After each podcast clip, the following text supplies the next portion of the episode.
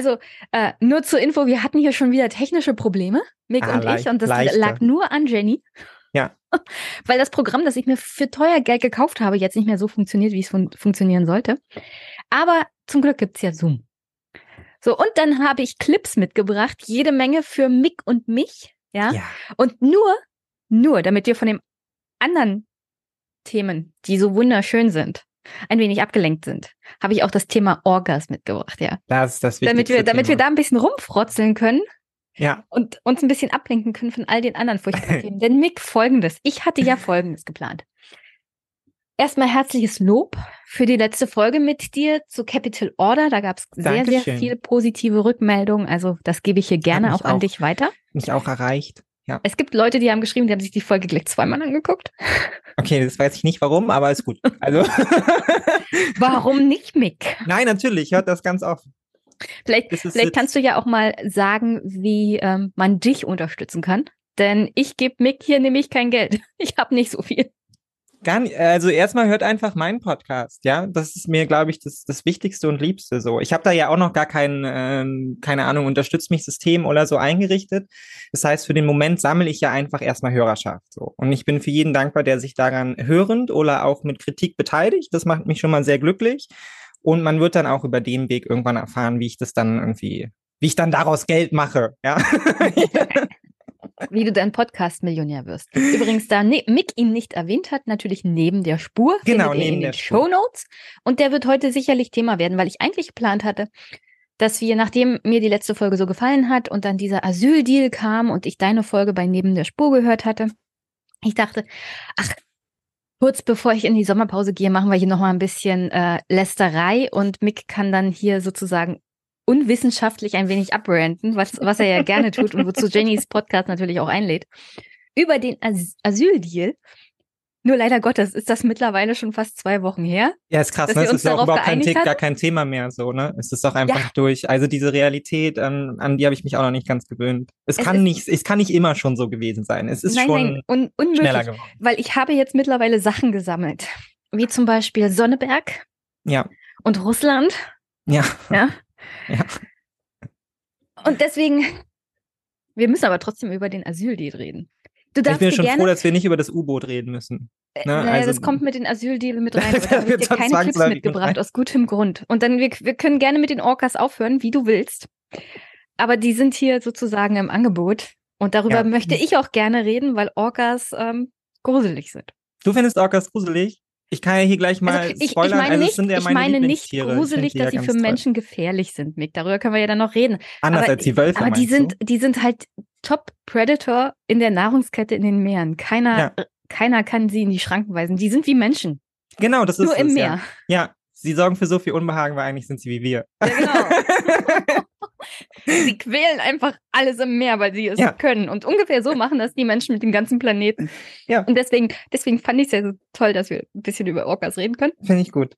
Aber das wirklich dann zum Ende hin. Also du darfst dir gerne aussuchen, womit wir anfangen, aber ich habe hier erst noch, noch einen Zettel mit Dingen, die ich unbedingt loswerden muss. Ähm, Okay, hau raus. Ja, okay, Mick. So mal Nachrichten, die mich nicht überrascht haben und trotzdem geärgert haben, seit wir das letzte Mal miteinander gesprochen haben. Mhm. Die Zahl der Privatjets verschärft und also die Zahl der Privatjets ist angestiegen und verschärft die Lage bezüglich des Ausstoßes von CO2.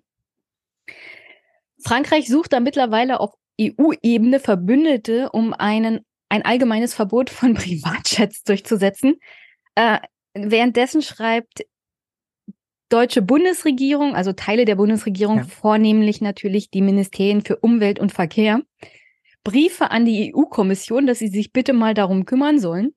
Aber Hm. natürlich unterstützt die Bundesregierung den Vorstoß von Frankreich jetzt erstmal nicht. Nee. Ah. Ach ja, in der Eurozone gibt es mittlerweile Rezession. Gerade eben kam die Nachricht rum, Statistisches Bundesamt, dass die Inflation wieder angestiegen ist. Kurz Ja, davor wurde dann bekommen. mitgeteilt, dass die Einführung der Kindergrundsicherung jetzt erstmal nicht kommt. Ich bin mir ziemlich sicher, das wird hier heute auch noch Thema. Aber Mhm. das passte so schön zusammen, ja. Erst verkünden wir also keine Kindergrundsicherung und fünf Minuten später kam übrigens Inflation ist schon wieder angestiegen. Nachdem ja. sie die letzten Monate ein bisschen gesunken ist, ist sie wieder angestiegen. Ähm, wunderschön. Für Deutschland sieht es ganz übel aus. Es herrscht Inf Investitionsflucht. Mhm. Also das, was sich Christian Lindner vorstellt, nämlich Trickle Down durch ähm, steuerliche Vorteile für Unternehmen und so, wird wohl nicht ganz funktionieren, weil die Unternehmen mittlerweile abhauen aus verschiedensten Gründen. Erstmal natürlich der Fachkräftemangel, hm. der dazu führt, dass du hier nicht langfristig planen kannst, wenn du keine ja. Arbeiter hast, die dir dabei helfen, dein Unternehmen am Laufen zu halten. Bringt es reichlich wenig, hier zu investieren. Ja, Planungssicherheit ganz allgemein. auch nichts machen. Ne? Ja. Aber es sieht wirklich ganz, ganz übel aus. ah, ach ja, natürlich. Äh, Reallohnentwicklung in ganz Europa auf einem mhm. historischen Tief. Mhm. Gleichzeitig fordert der Arbeitgeberpräsident Rainer Dulger längere Wochenarbeitszeit, weil 1,7 Millionen offene Stellen in Deutschland mittlerweile vorherrschen. Ja, das reicht nicht.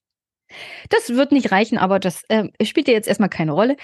Die wichtige Botschaft ist längere Wochenarbeitszeit wegen der befürchteten negativen Auswirkungen von diesem Fachkräftemangel auf die deutsche Wirtschaft. Hm. Gleichzeitig höre ich mittlerweile von Städten, die den vier Tage, ähm, also die Vier-Tage-Woche einführen möchten als öffentlicher Dienst, damit sie attraktiv bleiben auf dem Arbeitsmarkt als Arbeitgeber. Also die Realität holt die wirtschaftlich neoliberalen Theorien mittlerweile ein.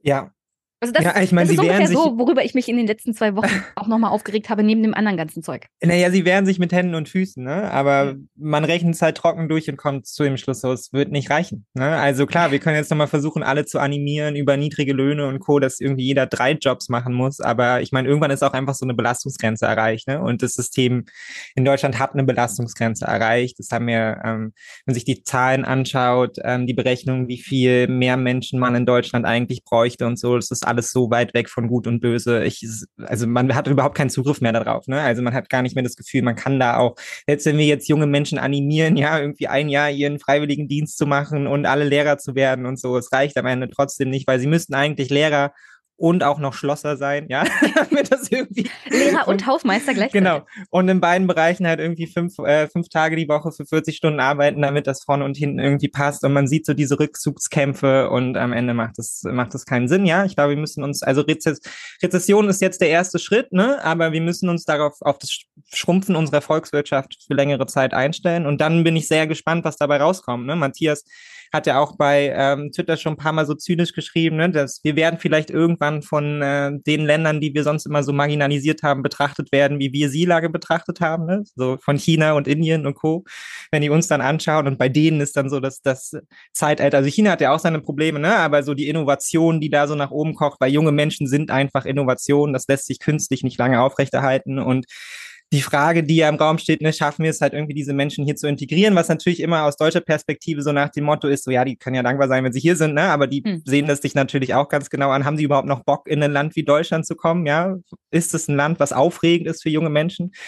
Und so, ähm, ja, dramatische, dramatische Entwicklungen, die wir jetzt voll zu spüren bekommen, so langsam aber sicher und die ja aber eigentlich seit 30 Jahren absehbar sind. Ja, Demografie ist halt eben kein es kommt nicht aus dem Nichts, ja, das hätte man sehen können. Und jetzt sehen wir uns dem gegenüber, dass wir eigentlich gar nicht mehr in der Lage sind, uns darum zu kümmern. Und es hat auch so, so extrem unangenehme und tragische tragische Verwicklungen, die damit immer nochmal verbunden sind. Ne? Wenn man zum Beispiel darauf schaut, dass man, äh, wenn es um Integration geht von Menschen, die herkommen, um hier zu arbeiten, auch jungen Menschen, die vielleicht noch nicht ausgebildet sind und so, dann muss man ja sagen, naja, das sind ja auch die Menschen, die brauchen dann wieder Sprachkurse, ne? Die müssen ja hier irgendwie dann in kleinen Klassen und so, damit die dann auch der also Volkswirtschaft Investitionen, Nick.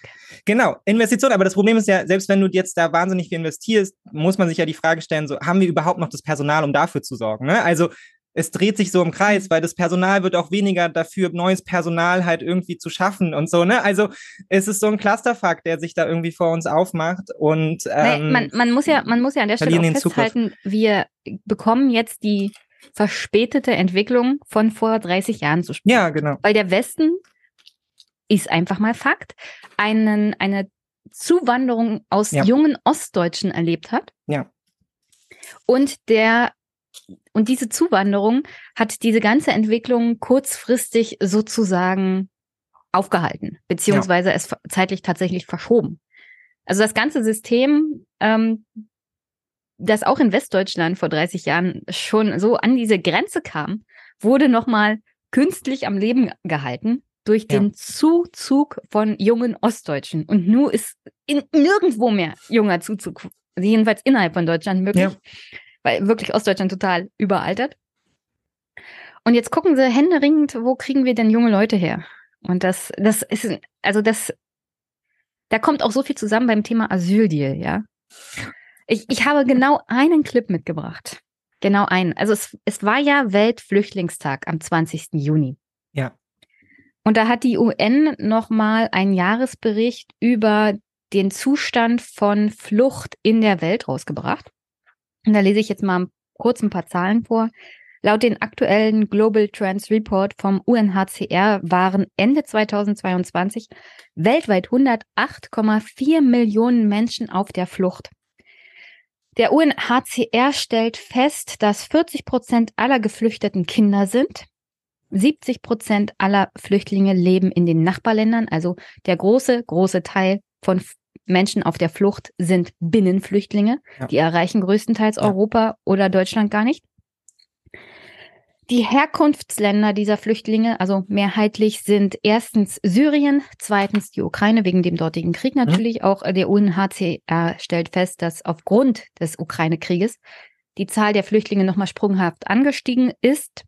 Aber sie erwarten so grundsätzlich für die nächsten Jahre so und so eine Zunahme von Fluchtbewegungen aufgrund steigender internationaler Unsicherheit, Hunger, Klimawandel. Hast du nicht gesehen? Ja. Nach der Ukraine kommt, kommt auf Afghanistan, also auch kein besonders sicheres Land. Dann Venezuela und dann der Südsudan. Venezuela natürlich auch schon seit längerem in einer massiven wirtschaftlichen Krise, die dazu führt, dass man mittlerweile Müll auf der Straße aufsammelt, um irgendwas zu essen zu haben.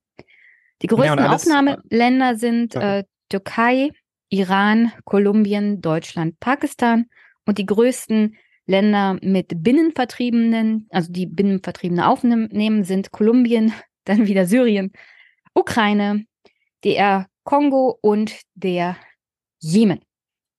Ja.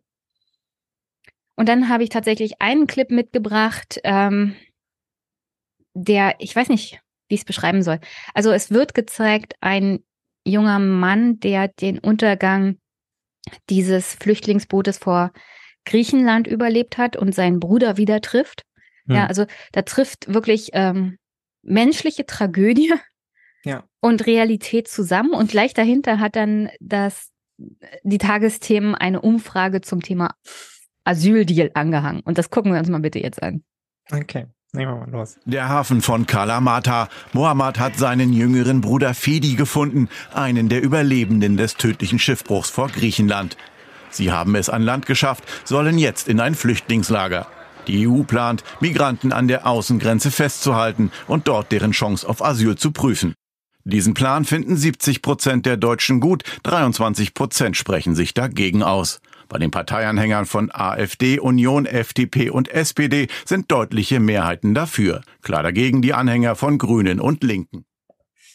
Was in dem Beitrag dann noch ähm, so erzählt wird, ist, dass der jüngere Mann, der überlebt hat, der offensichtlich Spuren ähm, des Überlebens mit sich trägt, ja.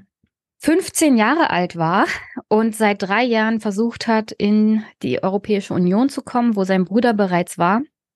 Also 15 und dann irgendwo in Nordsyrien auf sich allein gestellt. So, so stelle ich mir das vor.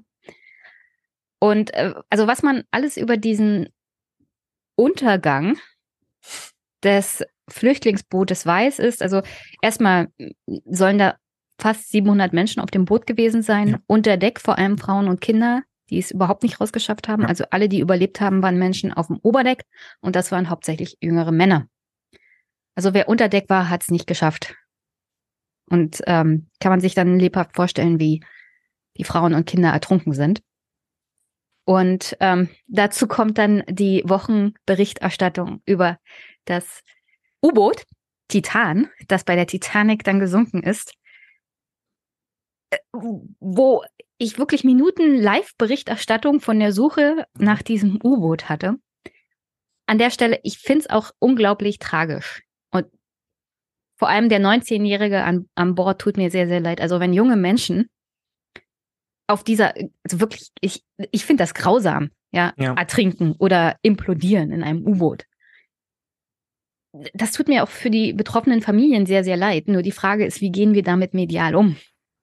Und ich finde, wir sind mit dem, also mit dem absichtlichen Abdrängen eines Bootes, wo 700 Menschen drauf waren, die dann größtenteils ertrunken sind, medial nicht gut umgegangen im Vergleich zu dem Titan. Genau, es ist ja eher der, es ist ja eher der Kontrast, ne? Also ja. es geht ja nicht darum, dass, also klar, wenn vier Menschen, man würde sich das ja immer so wünschen, ne? Das ist die Idealvorstellung, die man ja eigentlich hat. Vier Menschen sind auf dem Meer, ja, und da passiert irgendwas oder lass sie sonst wo sein, ja. Sie stürzen mit dem Flugzeug in den Bergen ab und das Schöne daran ist ja dann auch, was einen auch berührt und was einen auch berühren sollte. Ne, es gibt eine internationale Menschlichkeit, wenn man so will. Menschen nehmen daran Anteil. Ähm, Gruppen schließen sich zusammen, Freiwillige, wie Regierungen, um zu suchen. Ja, da spielt dann Geld in dem Moment auch keine Rolle mehr. Ja, man möchte diese Menschen finden und man möchte sie retten. Und das ist alles berechtigt und das ist an sich auch ganz egal, ob das jetzt, würde ich auch immer, da nehme ich auch die Deppen immer in Schutz im Zweifelsfall. Ne? Nur weil du was, nur weil du was Doofes machst, ja, oder was nicht ganz so gut überlegt ist, vielleicht nicht so genau in den Vertrag geguckt hast oder so. Es ist am Ende egal, ja, weil am Ende bist du ein Mensch und dein Leben ist lebenswert, auch wenn du ein Depp bist, ja, und du gehörst gerettet. So, egal welcher Aufwand dafür betrieben wird. Ähm, Menschenleben hat kein Preisschild und gerade deshalb ist es dann aber eben im Kontrast so brutal zu sehen, wie ähm, sehr wir uns daran gewöhnt haben, wie sehr wir normalisiert haben, das Sterben auf dem Mittelmeer. Ähm, und das habe ich ja auch in meinem Podcast gesagt, die Alternativlosigkeit, die daraus so spricht. Ne? Also, dass wir, dass wir an einem Punkt sind, wo wir sagen, naja, so ist es halt, ne? Menschen fahren halt aufs Mittelmeer raus und dann ertrinken sie halt und jedes Jahr häuft sich dieser Berg an Toten irgendwie an. Und einen politischen Umgang damit, ähm, einen reflektierten Umgang damit hat man eigentlich aufgegeben. Ne? Also weil wir wissen, was die Antworten darauf sind. Es sind regulierte Fluchtwege. Ähm, es ist eine Möglichkeit, es ist die Fluchtursachenbekämpfung natürlich auch, aber die ist halt hochkomplex, ja, weil du bist letztendlich ja außerhalb deiner eigenen Staatlichkeit, du kannst darauf nur begrenzt einwirken.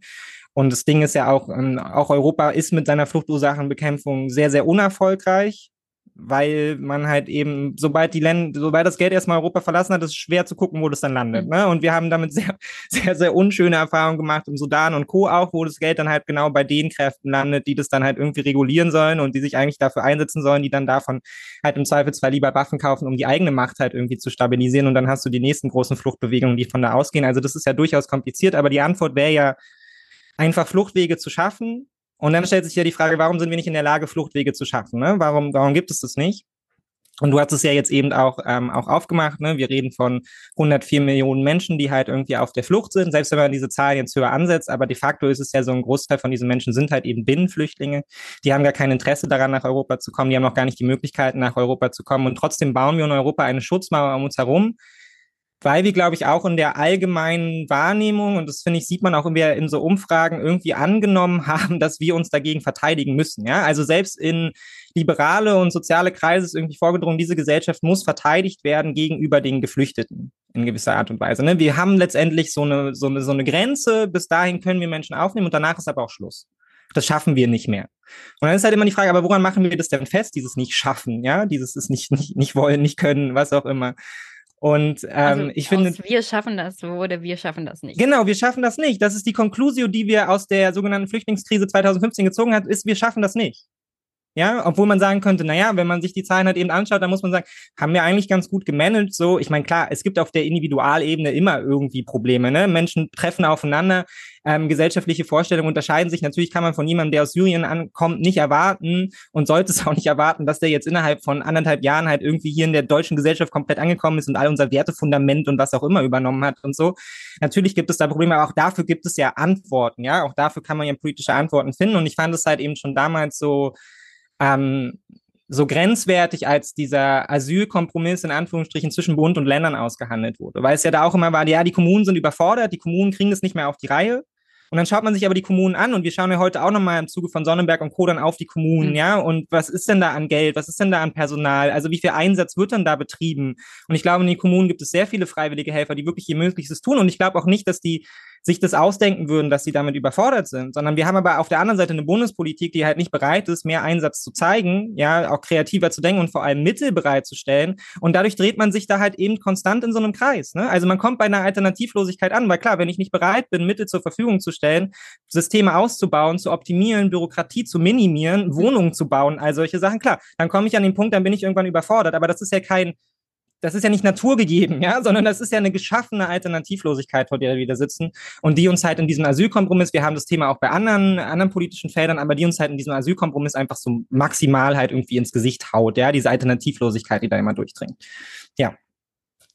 Die Sache ist ja auch, wir haben sicherlich schon in der letzten Folge darüber geredet, als wir über The Capital Order gesprochen haben. Ja. Also es ist ja naturgegeben, dass wir Austerität haben. Ja, ja das, genau. Das, das können wir ja nicht anders denken. Gleichzeitig hatten wir im April diesen Bund-Länder-Gipfel, weil ja. die Kommunen wirklich aufgeschrien haben. Und zwar übrigens parteipolitisch von links nach rechts. Ja. Also auch grüne Bürgermeister gesagt haben, also wir schaffen das nicht. Ja. Gebt uns mehr Geld, dann schaffen wir das vielleicht. Ja. Ja, das mehr Geld hätten sie dann übrigens investiert in, wir brauchen mehr Personal in den Kitas, in den Schulen, generell im öffentlichen Dienst. Wir brauchen Infrastruktur, wir brauchen Wohnunterkünfte und das braucht alles Geld. Und dann wurde die Forderung an den Bund gestellt, wir brauchen mindestens für 2023 vier Milliarden Euro mehr. Ja, es ist halt nichts. Vier so, ne? Milliarden. Es ist halt wirklich nichts. Ausgehandelt hat man dann eine Milliarde. Ja. Also die Forderung ist noch nicht mal erfüllt worden und also man, man hat den Kommunen dann eine Milliarde gegeben, aber noch nicht mal direkt den Kommunen natürlich, sondern erstmal den Ländern und was dann bei den Kommunen ankommt, muss man sehen. Und hat den Kommunen versprochen, ja, also ihr kriegt jetzt nicht so viel Geld, wie ihr wollt, aber dafür gibt es in Zukunft weniger Flüchtlinge. Ja, genau, das ist dann der Deal, den man macht. Ja, das ist der Und Deal, darauf hat man sich, hat. genau, und darauf hat man sich aber eben politisch insgesamt geeinigt. Also quer ja. durch die Bank, quer durch die Bank, weil nichts anderes ist ja dieser Asylkompromiss. Der Asylkompromiss sagt in seinen Formulierungen und in dem, was jetzt gesetzlich vorgeschlagen ist, das ist ja noch nicht durch, ich muss ja noch durchs Parlament, ja, aber so wie er jetzt dort steht, sagt er einfach, wir als Europa, wir haben eigentlich aufgegeben. Also, und mit aufgeben heißt in dem Fall dann auch, wir geben letztendlich unsere eigenen äh, Menschenrechte und auch internationale Rechte auf, weil die einzige Möglichkeit, die wir quasi noch haben, auch im gemeinschaftlichen Handeln, ist halt diesen Fluss zu reduzieren und zwar in jeglicher Art und Weise. Und das betrifft dann eben auch Menschen, die hier Asyl suchen im Zweifelsfall so. Ne? Ja, weil und das, das wird ja, das wird ja auch so kommuniziert. Ich meine, ich, ja. ich habe mit Albrecht darüber gesprochen und auch er verweist dann, also wir müssen halt gucken, wer hat das Recht, hier nach Deutschland also zu migrieren. Ja. Aber das Problem ist, wenn man sich die Statistik anguckt bezüglich Asylbewerbern und Migranten für Deutschland, ist ein großer überwiegender Teil wirklich Menschen, die ein Anrecht auf Asyl haben. Ja. Also Menschen aus Syrien, aus der Türkei, vor allem Nordirak und Nordsyrien natürlich, ähm, aus Afghanistan. Der größte Teil kommt aus der Ukraine. Ja, ja. Keiner, keiner würde sagen, dass die Ukrainer, die vor einem Angriffskrieg fliehen, jetzt kein Recht haben, hier zu sein. Also insofern ist es eigentlich ein genau ein Asyldeal, der Asylsuchende abwehren soll. Ja, Nicht voll. Menschen, die kein Anrecht haben oder keine Bleibeperspektive, sondern Menschen, die einfach versuchen, ihr Menschenrecht auf Asyl wahrzunehmen. Ja. Und äh, wir können, wir können auch gerne mit den rechteren eingestellteren Teilen der Gesellschaft darüber streiten, ob das so sinnvoll ist nach Artikel 16a Grundgesetz dass jeder, der Asyl beantragt, auch Asyl bekommt. Aber das hatten wir so nach 1945 halt so festgelegt. Erstmal das. Ja. Und, und die Frage ist ernsthaft, äh, Frauen und Kinder in Auffanglagern an den Grenzen Europas. Ja, es ist halt politische Perversion, dass sie keiner mehr das sieht. Ist, das, halt ist ungefähr Problem. das, was die AfD wollte. Herzlichen ja. Dank, ja. Ja, es ähm, ist genau das. Also zeigt, es ist, er zeigt ja. der breiten Bevölkerung, dass die AfD genau das immer wollte ja. Und jetzt kriegen wir das. Ja. Also können wir, wenn wir diese Politik wollen, auch gleich die AfD wählen. Ja, natürlich klar. Und man hat dann, man hat ja auch quasi die AfD-Politik, ähm, man hat sie ja einfach angenommen. Ja. So, ne? Und man, und man hat sie, glaube ich, auch, und das muss man auch sagen, man hat sie auch angenommen aus politischer Angst vor der AfD. Ja. Und man hat sehr aktiv seit 2015 sich dafür eingesetzt, letztendlich sich Stück für Stück ranzurobben an das, was die AfD ja eigentlich mit Blick auf die Außengrenzen immer gefordert hat, irgendwie auch in der Hoffnung, um so eine innerpolitische Entlastung irgendwie zu schaffen. Ja, in der Hoffnung, naja, dann werden sie das schon irgendwann sehen und wenn die Ausländer dann nicht so viele bei ihnen in der Umgebung sind, so viele Geflüchtete, dann werden sie schon aufhören, AfD zu wählen und die Erkenntnis ist einfach, nee, das hat das eine mit dem anderen überhaupt nichts zu tun. Ja, also es animiert Menschen nicht weniger AfD zu wählen, wenn ihr diese Politik daraus macht. Das erreicht sie gar nicht. Ja, und im ja. Zweifelsfall, wenn es sie erreicht, dann auch immer nur unter der Devise von, ah, guck mal, selbst die Grünen, ja, selbst die SPD, selbst die CDU, ja, als Systemparteien, die ja eigentlich nur die Umvolkung wollen, selbst sie erkennen das Problem jetzt an, ja. Und was bedeutet es dann? Das bedeutet ja eigentlich nur, dass die AfD wahrscheinlich auch mit einem anderen Recht hat, ja. Und dann neigt man dazu, noch stärker die AfD mhm. zu wählen.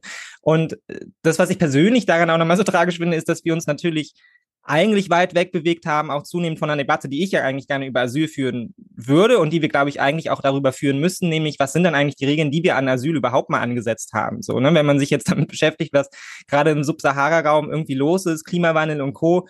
Ich meine, klar, von da fliehen dann Menschen, weil sie politisch verfolgt sind und die kriegen dann hier auch Asyl. Und ein Großteil der Deutschen sagt zum Beispiel auch, also ich bin voll dafür, ja, wenn Menschen, wenn Menschen hungern und verfolgt werden, dann sollen die hier auch Asyl bekommen. Und dann sagen aber die gleichen Menschen im Umkehrschluss quasi mit der genau gleichen hohen Zahl, ja, aber wenn die da keinen Lebensunterhalt irgendwie bestreiten können, dann nicht. Dann sind es halt Wirtschaftsflüchtlinge.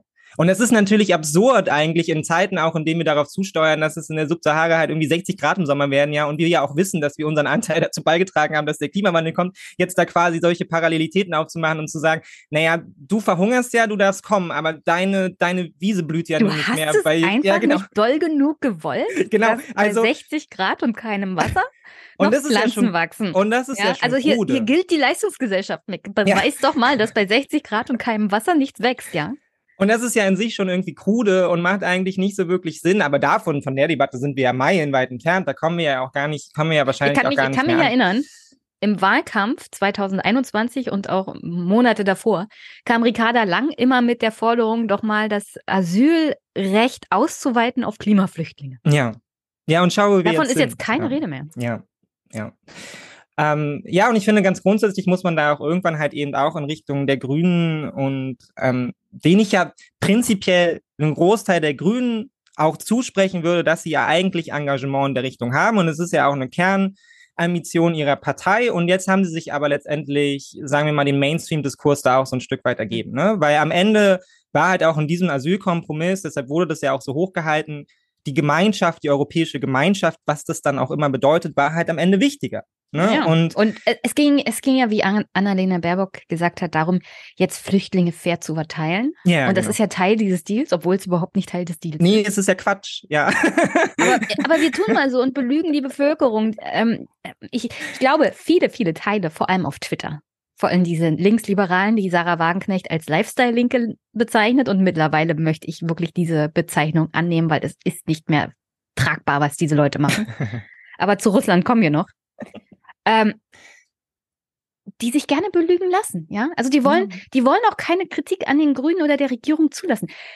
Gestern erst, ja, habe ich eine spöttische Frage sozusagen Richtung Olaf Scholz gestellt, der bei den ähm, bei Berlin direkt oder so war und dann hieß es, also stellt eure Fragen an Olaf Scholz. Ja, du hast den ich Tweet auch nur- geowned von denen, ne? Du hast die damit ganz schön platt gemacht, glaube ich. Ich meinte nur, ähm, lieber Herr Scholz, können Sie sich mittlerweile an Ihr Gespräch mit dem Chef der Warburg Bank erinnern? Und da kommt tatsächlich jemand an und, und unterstellt mir, na, willst du etwa, dass die Regierung scheitert? Wie kannst Ja, du genau. es wagen, Ja. diese Frage zu stellen? Ja, Hast du ein Interesse daran, dass die Energiewende nicht funktioniert? Ja. Und das von jemandem, der in seinem Twitter-Profil, I kid you not, Team Wissenschaft zu stehen hat. Leute, Ja, und das ist auch das also, Ganze. also, äh, wir, hatten, wir hatten in der letzten Folge drüber gesprochen, aber es kann ja wohl nicht wahr sein, dass ihr mir hier ankommt und mir als Ostdeutsche vorwerft, man darf nicht allzu regierungskritisch sein, weil dann scheitern ja wichtige Themen. Ja. Das ist übrigens auch kein Journalismus. Ja, also wenn und keine gute, kein guter Umgang mit Medien an sich. Wenn du der Mhm. Meinung bist, dass du regierungstreu sein willst, dann geh in eine Diktatur. Da kannst du so regierungstreu sein, wie du willst. Aber ich lebe in einer Demokratie, in der Ja, ich durchaus kritische. Fragen stellen kann, auch an den Kanzler, der in meiner Tätigkeit als Beamte fürs Finanzamt wirklich seinem eigenen Bundesland in Hamburg einen Bärendienst erwiesen hat, indem er direkt oder indirekt versucht hat, äh, Steuergelder verfallen zu lassen, die hm. in, im Rahmen einer illegalen Steuerbetrugsmasche ähm, von dieser Warburg Bank eingenommen wurden. Ja? Und ja. Da, da heißt es nicht, äh, Jenny mag die Energiewende nicht und Jenny will, dass die, dass die Regierung scheitert, sondern das ist eine legitime Frage. Ja, ja, aber wir lassen uns da so ein bisschen einwickeln, oder jetzt nicht wir beide persönlich, aber man lässt sich da leicht so ein bisschen einwickeln. Ich finde auch, das hat man in der Reaktion auf diesen Asylkompromiss sehr deutlich gesehen. Ich hatte das auch dann unter vielen meiner mhm. Tweets und so, ja, was wäre denn die Alternative gewesen? Ja, am Ende muss ein politischer Kompromiss gefunden werden. Das ist generell gerne das so, wenn man, wenn man auch mal Ausschnitte von uns auf Twitter sieht oder so, ja, oder man irgendwas tweetet, ist es dann, man ist frustriert, ja, man äußert seine Frustration mhm. und darunter kommt immer so, ja, aber es ist halt Politik. Politik besteht halt aus dem Kompromiss so. Krieg dich wieder ein, ja, am Ende müssen Kompromisse geschlossen werden. So als wäre es eigentlich ja, aber selber klar. Kompromisse also, würden bei anderen Regierungs Teilen, zum Beispiel bei den Konservativen, niedergebrüllt werden. Naja, ja. und ich finde auch letztendlich muss man, also was daraus ja spricht und was ja eigentlich begrüßenswert ist, ne? In, in Deutschland gibt es einen sehr, sehr starken Hang dazu, glaube ich auch schon aus der Historie heraus, diese politische Kultur sehr, sehr ernst zu nehmen. Ne? Man beleidigt sein politisches Gegenüber nicht, das ist auch nicht der Feind, das ist der Gegner, wenn überhaupt, ja, und mit denen macht man dann halt, mit dem streitet man im Parlament und in der Sitzung und dann geht man mit dem Wein trinken und so, ja, ja. damit wir uns hier alle verstehen. Ja, diese Gemeinschaft darf nie aufgebrochen werden, sie darf nicht zersplittert werden. Am Ende geht es um den Kompromiss, ja, dass beide Seiten sich da zusammenfinden und dann tut es vielleicht auch mal ein bisschen weh, aber am Ende findet man den gemeinsamen Kompromiss. Was, wir, was wir, aus Weimar gelernt haben, ja, dass wir nicht äh, zivilisatorische genau. Monster Monster sind, die den politischen Gegner in KZ steckt, weil sie eine andere Meinung haben. Genau, sondern wir sondern dass wir einen Kompromiss finden, mit dem alle ähm, einigermaßen unglücklich sind. Ja, wir gehen halt immer gut miteinander um. So, ne, ja. man geht immer miteinander um. Und auch wenn ich das, die, wenn ich das Schwachsinn finde, was Leute von der FDP sagen, dann muss ich immer sagen, aber wahrscheinlich sind es gute Menschen, ne? Ist halt deren ja, politische, ja. klar, die kämpfen halt für ihre politische Mehrheit. vielleicht so nicht Christian Lindner, aber okay. Aber das Problem ist halt, was ist, wenn diese Realität, die ja prinzipiell okay ist, ja, und dieses Prinzip, was ja prinzipiell wünschenswert ist, auf einmal auf eine Realität trifft, wo man sagt, ich kann damit keinen Kompromiss mehr schließen. Also es tut mir leid, aber ich kann mit diesem Asyl, also wenn, mhm. wenn die Ansage ist, wir stecken Kinder und Frauen in Lager an den Grenzen, dann kann ich aus meinem persönlichen Empfinden finden aus der deutschen Geschichte, aus den Rechtsgrundlagen heraus, kann ich damit eigentlich keinen Kompromiss finden. Und was ist dieser Kompromiss dann am Ende wert? Ja, also wie viel gebe ich für diesen politischen Kompromiss dann an der Stelle auf? Hm. Ja, um dann halt eben letztendlich ja auch in dem Fall ja wirklich eine künstliche europäische Gemeinschaft zu inszenieren, weil das Ergebnis davon ist ja eben keine europäische Gemeinschaft. Es gibt keinen, es gibt keinen Verteilungsschlüssel. Ja, ist die die äh, größten Verweigerer Polen, äh, Ungarn und Co. Die haben nicht mitgemacht. Und das Krasse daran ist ja auch, die sind ja schon wieder an einem Punkt, wo sie das jetzt ausschlachten. Ja, wo sie sich jetzt vor ihre eigenen Parlamente stellen und vor ihre eigene Bevölkerung und sagen, also wir sollen jetzt bezahlen für jeden einzelnen Geflüchteten, ja. der zu uns kommt. Ja, also es hat alles überhaupt keinen Sinn gemacht. Diesen Kompromiss, den man da erzielt hat, ist ist kein es ist kein Ergebnis, was man überhaupt als Kompromiss werten könnte, sondern es ist das Ergeben, ja, vor einer anderen Seite, es ist das Ergeben von der Realität, die man selbst geschaffen hat. Und da muss ich, finde ich, einfach sagen, da kommen wir mit dieser gewohnten politischen Kultur nicht weiter. Und ich bin auch an dem Punkt, wo ich sagen muss, ich, also ich nehme es PolitikerInnen übel, und auch Menschen auf Twitter übel, wenn sie mit Menschen von der FDP kuscheln. Ja, also, weil das ist eine radikalisierte Politik, ja, die darauf angelegt ist, dieses Land hier, ja, uns alle arm zu machen, damit andere damit Geld verdienen. Ja, unsere, unsere Gesellschaft letztendlich auszubeuten, alles daraus zu ziehen. Mhm. Und das finde ich nicht akzeptabel. Und da will ich auch keine Kompromisse mehr sehen. Und genauso ist es, wenn wir uns jetzt hier eben, das können wir ja gleich auch nochmal in Blick auf Sonnenberg besprechen, wenn wir uns jetzt ja anschauen, was hier für Kürzungen anstehen im Berliner Senat. Ja, das macht mich einfach unfassbar ich. Ich habe ja. ich hab, ich hab einen Screenshot dabei, was da ansteht. Ja, okay, ja, ich habe das nämlich auch, habe ich nämlich auch dabei. Ja, und da würde ich sagen, da will ich keinen politischen Kompromiss mehr schließen sehen. Ja, und da will ich auch nicht mehr, dass die SPD dann sagt, ja, aber wir haben ja unser Programm durchgesetzt. Nee, wenn das die Konsequenz ist, die daraus ergeht, dann ist mir relativ egal, ja, welche drei Fahrradwege ihr da an der Stelle haltet. Dann sage ich, nee, das ist nicht die Politik, die ich will. Und da ist mir dann die politische Kultur auch egal. Ja, dann könnt ihr beide weg. Hm. Ja, also. Also, äh, äh da war ja jetzt sehr, sehr viel. Eine Sache, ähm, es gibt ja diese Grenze von Kompromiss. Und die Grenze von Kompromissen ist immer die eigene Überzeugung und die eigenen Werte. Und man sollte sich durchaus die Frage stellen, wie viel ist die Europäische Union wert, wenn man die eigenen zivilisatorischen ja. Fortschritte und Werte dermaßen verrät? Und ich habe überhaupt kein Problem damit, darüber zu reden. Also brauchen wir vielleicht eine Reform des, ähm, der Migrationsrechte. Ja? kann man gerne im politischen Diskurs drüber reden. Nur du hast es ja gerade angesprochen. Also Frauen und Kinder an den Grenzen Europas in äh, Lager stecken, ist jetzt wirklich die Grenze von dem, was die Europäische Union eigentlich darstellen sollte. Ja. ja. Also das Friedensprojekt Europa wird, wird mir ja immer erzählt, ja. Und das, das Projekt Europa, das so demokratisch ist und das die Menschenrechte vertritt und die Bürgerrechte verteidigt. Nichts davon in diesem Asyldeal ist noch im Kern das, was die Europäische Union nach 1945 sein wollte. Ja. Und ich, ich finde es ja immer lustig, wenn Leute mir meine AfD-Vergangenheit vorwerfen, wenn ich anfange, die Grünen und diese Werteverluste zu kritisieren. Ich habe einen Fehler gemacht, ganz klar, ja, aber ich, ich habe meine inneren Werte niemals verraten. Mein Problem war einfach, dass in dieser aktuellen Demokratie mit diesem kapitalistischen System, das wir haben, sich keiner mehr wirklich um die Menschen kümmert, die hier einfach zurückgelassen werden. Ja. Und dass, dass ich äh, die falsche Antwort in der AfD gefunden habe, das habe ich ja dann auch kapiert. Aber mir das immer wieder vorzuwerfen, finde ich ein bisschen verlogen, während gleichzeitig die Grünen damit beschäftigt sind, diese, diese Werte, die diese Partei auch immer dargestellt hat seit ihrer Gründung, voll ja zu ja. verraten. Und ich habe auch mittlerweile mit grünen Mitarbeitern in, in, im Bundestag gesprochen, die reden sich das alle schön. Ja? Hm. Also diese Partei verrät ihre innersten Werte, muss ja nicht zwangsweise dazu führen, dass sie dadurch politische negative Entwicklungen nimmt. Also aktuell in Umfragen hält sie sich stabil bei der letzten Bundestagswahlergebnissen. Also so 13, 14 Prozent. Ja, ich bin ja so und so der Meinung, und du wahrscheinlich auch, dass das eher so eine konservative Partei mittlerweile ist, auch vom Wählerpotenzial her. Ja, ja, ihre Wählerpotenzial hat sich verändert, ja. Also, also wird sicherlich diese Hinwendung zum äh, Thema, also Russland und Angriffskrieg und Waffenlieferungen und aber ja. auch dieser Asyldeal keine negativen Folgen in im Wahlen für sie haben. Oh, ich bin gespannt, was das, also ich bin wirklich gespannt, was da 2025 bei rumkommt. So, ne? Ich bin mir nicht sicher, wir ob werden, sie da nicht aufs falsche sehen, Pferd setzen, meine, aber ja. Okay, wie, wir, ja. wie wir in den letzten zwei Wochen gelernt haben, kann viel passieren. in kürzester Zeit. Ja. Aber so aktuell sehe ich noch nicht, also ich, ich, will mir natürlich nicht die Finger verbrennen mit Voraussagen oder so, aber aktuell sehe ich noch nicht den Absturz der Grünen. Ich sehe aber auch keine weitere Vorwärtsentwicklung Richtung Volkspartei. Also es kann gut sein, dass sie jetzt erstmal stagnieren beim aktuellen Wissensstand. Und dann müssen wir auch immer bedenken, es ist nicht nur der Verrat der inneren Werte nach außen, es ist auch eine Gefährdung der demokratischen Bürgerrechte nach innen. Ja. Niklas Schmucker, liebe Grüße, hat dann nämlich auch, auch was geteilt und zwar einen Tweet von Jan Holokat.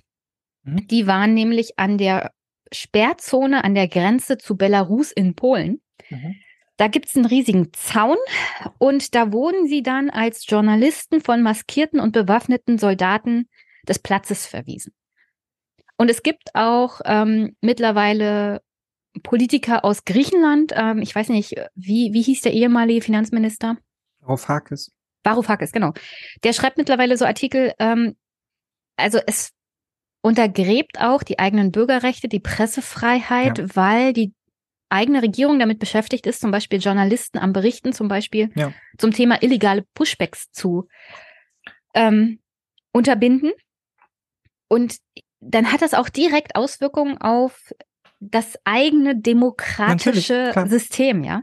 Also ja. du begrenzt die Pressefreiheit, du begrenzt die Bürgerrechte deiner eigenen Leute, damit dieser Werteverrat nach außen ja nicht zu inneren ähm, Konflikten führt, beziehungsweise zu Kritik. Ja. Und dann ist wirklich die Frage, was verteidigst du hier? Ja. Ja, und ich würde sagen, es hat fast so was ein bisschen metaphysisches, aber ich glaube auch, dass es geht nicht an Demokratien vorbei, wenn sie halt ihr eigenes Wertefundament untergraben. Ja. So. Und es mag sich jetzt für den Moment erstmal so anfühlen, als wäre das jetzt nur was an den Grenzen, was weit weg von uns passiert. Aber ich glaube, wenn erstmal so bestimmte Bausteine gefallen sind, wird es danach leichter, diese Bausteine immer wieder abzuräumen, auch im Inneren. So. Und da, da hätte man einfach ganz klare Schranken aufziehen müssen und das eigentlich auch schon vor Jahren, weil an den Außengrenzen in, in, existiert ja eigentlich keine, kein Rechtssystem mehr in, in dem Sinne, ja, sondern da haben wir halt EU-Behörden und auch die einzelnen, äh, die einzelnen Staaten der EU, die da halt mehr oder weniger machen, was sie wollen und vor allem sich da halt eben auch zunehmend rausgezogen haben. Ne? Das, also die Verantwortung für dieses Grenzmanagement liegt zunehmend in der Hand von irgendwelchen Individualpersonen und alle anderen schauen ganz bewusst weg, ja, damit sie sich da bloß nicht irgendwie in so eine Verantwortungsbredouille bringen, ja, das nicht am Ende heißt, warum habt ihr da nicht hingeguckt? Ähm, und das habe ich ja in meinem Podcast auch schon besprochen. Ja, die, die, Idee von Frontex ist ja schon darauf aufgebaut, eben eine Agentur zu gründen, zu sagen, wir lagern das aus, auch mhm. rechtlich aus. Ja, da kümmert sich jetzt halt so ein externer Stakeholder halt irgendwie drum. Na, wir, wir, wir kennen das ja aus dem Kapitalismus. Ja. Alles Kritische gibst du ein Subunternehmen. Genau. Und dann kannst du sagen, also wir sind dafür nicht verantwortlich. Löst du das Subunternehmen auf und machst ja. das nächste auf. Ja, ja, genau. Genau. Um sich da halt, also sich da völlig rausgezogen hat aus der Verantwortung, ähm, und wo sich jeder halt innerhalb dieses Systems halt selber schuldig macht, wenn er halt Missstände anprangern sollte. Und das ist natürlich ein fatales System, weil es dazu beiträgt, halt immer mehr zu vertuschen und immer weniger letztendlich an die Öffentlichkeit dringen zu lassen, weshalb wir inzwischen Bilder haben, ähm, wo, wo halt eben auch Journalistinnen an der Grenze geschlagen werden, zurückgedrängt werden, ihrer Arbeit nicht mehr nachgehen können, ähm, weil halt eben das Hauptaugenmerk darauf liegt, bloß keine unliebsamen Bilder zu produzieren. Und das ersetzt alles andere. Ja, da geht es nicht mehr um Berichtspflicht, um eine kritische Öffentlichkeit oder so. Und dazu da muss man einfach sagen, wer halt solchen Kompromissen zustimmt und wer dieses Thema hält, macht sich an der Stelle halt einfach mitschuldig dafür, dass dort Grundrechte halt einfach nicht mehr eingehalten werden.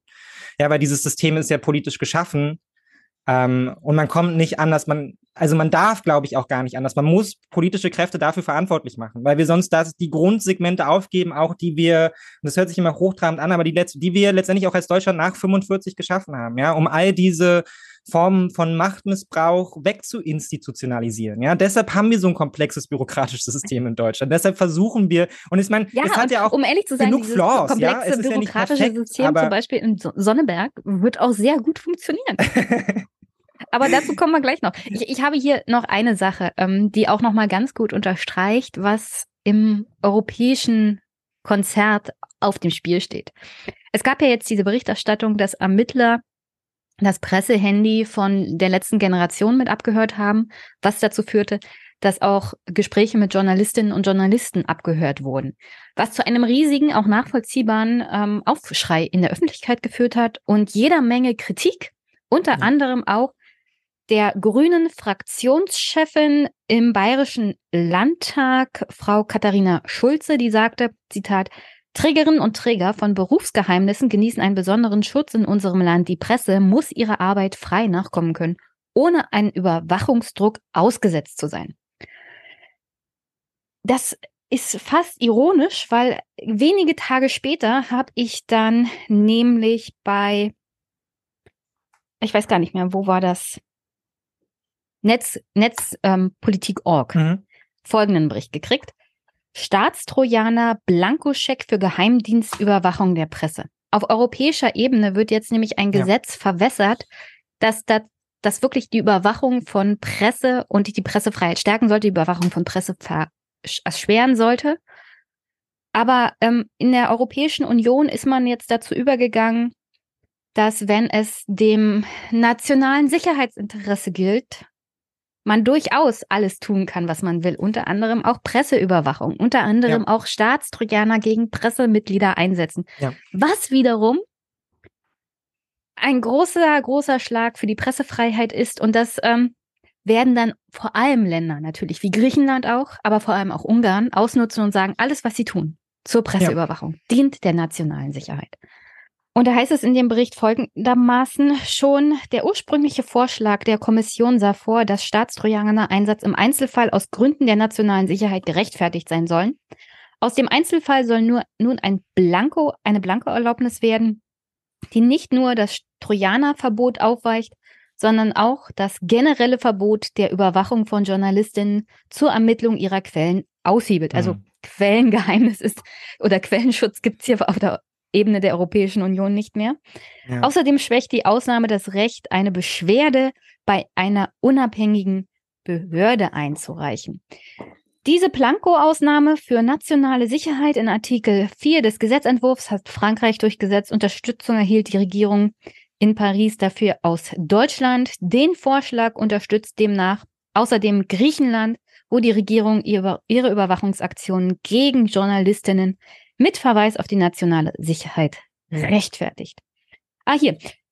Ein Sprecher der zuständigen grünen Staatsministerin für Kultur und Medien, Claudia Roth, erklärte auf Anfrage, es sei, Zitat, in keiner Weise das Ziel der Bundesregierung, die Ausspähung von Journalisten zu legalisieren. Die Ausnahmeregelung zur nationalen Sicherheit im Ratsentwurf soll lediglich sicherstellen, dass die im Vertrag der Arbeitsweise der Europäischen Union bestimmten Kon Kompetenzen der Mitgliedstaaten im Bereich der nationalen Sicherheit unberührt bleiben. Zitat Ende. Also die Grünen hier in Form dann von Claudia Roth für die Bundesregierung sprechend. Also es gibt durchaus Möglichkeiten, die Pressefreiheit und Überwachung von Journalisten ja, ja. in der Europäischen Union auszuhebeln. Und ja, das dient der Sicherheit der Mitgliedsländer. Genau, wir, aber wir untergraben damit unser Fundament und ich glaube auch in solchen in solchen Schritten wird dann auch klar, warum wir, glaube ich, auch mit Dingen auf den Ukraine-Krieg, was uns ja auch oft vorgeworfen wird, halt kritisch blicken. Ne? Es, geht im, es geht im Kern gar nicht so sehr um, um eine unmittelbare Unterstützung oder so, ja, sondern man wechselt da auch daran, man schaut sich das an, man sieht, was ist vielleicht nötig oder auch nicht, aber wir müssen diese Diskussion trotzdem am Laufen halten, weil wir kommen zunehmend bei sehr entgrenzten Sicherheitsbegriffen an. Und das hat man jetzt auch gesehen, wenn man sich zum Beispiel dann so die neue nationale Sicherheitsstrategie anschaut und solche Sachen. Ne? Da, da, da findet auf einmal eine ganz komische Gewichtung statt, mhm. weil es wird immer mehr rausgenommen. Also es ist eine gleichzeitige Entgrenzung und Eingrenzung. Ne?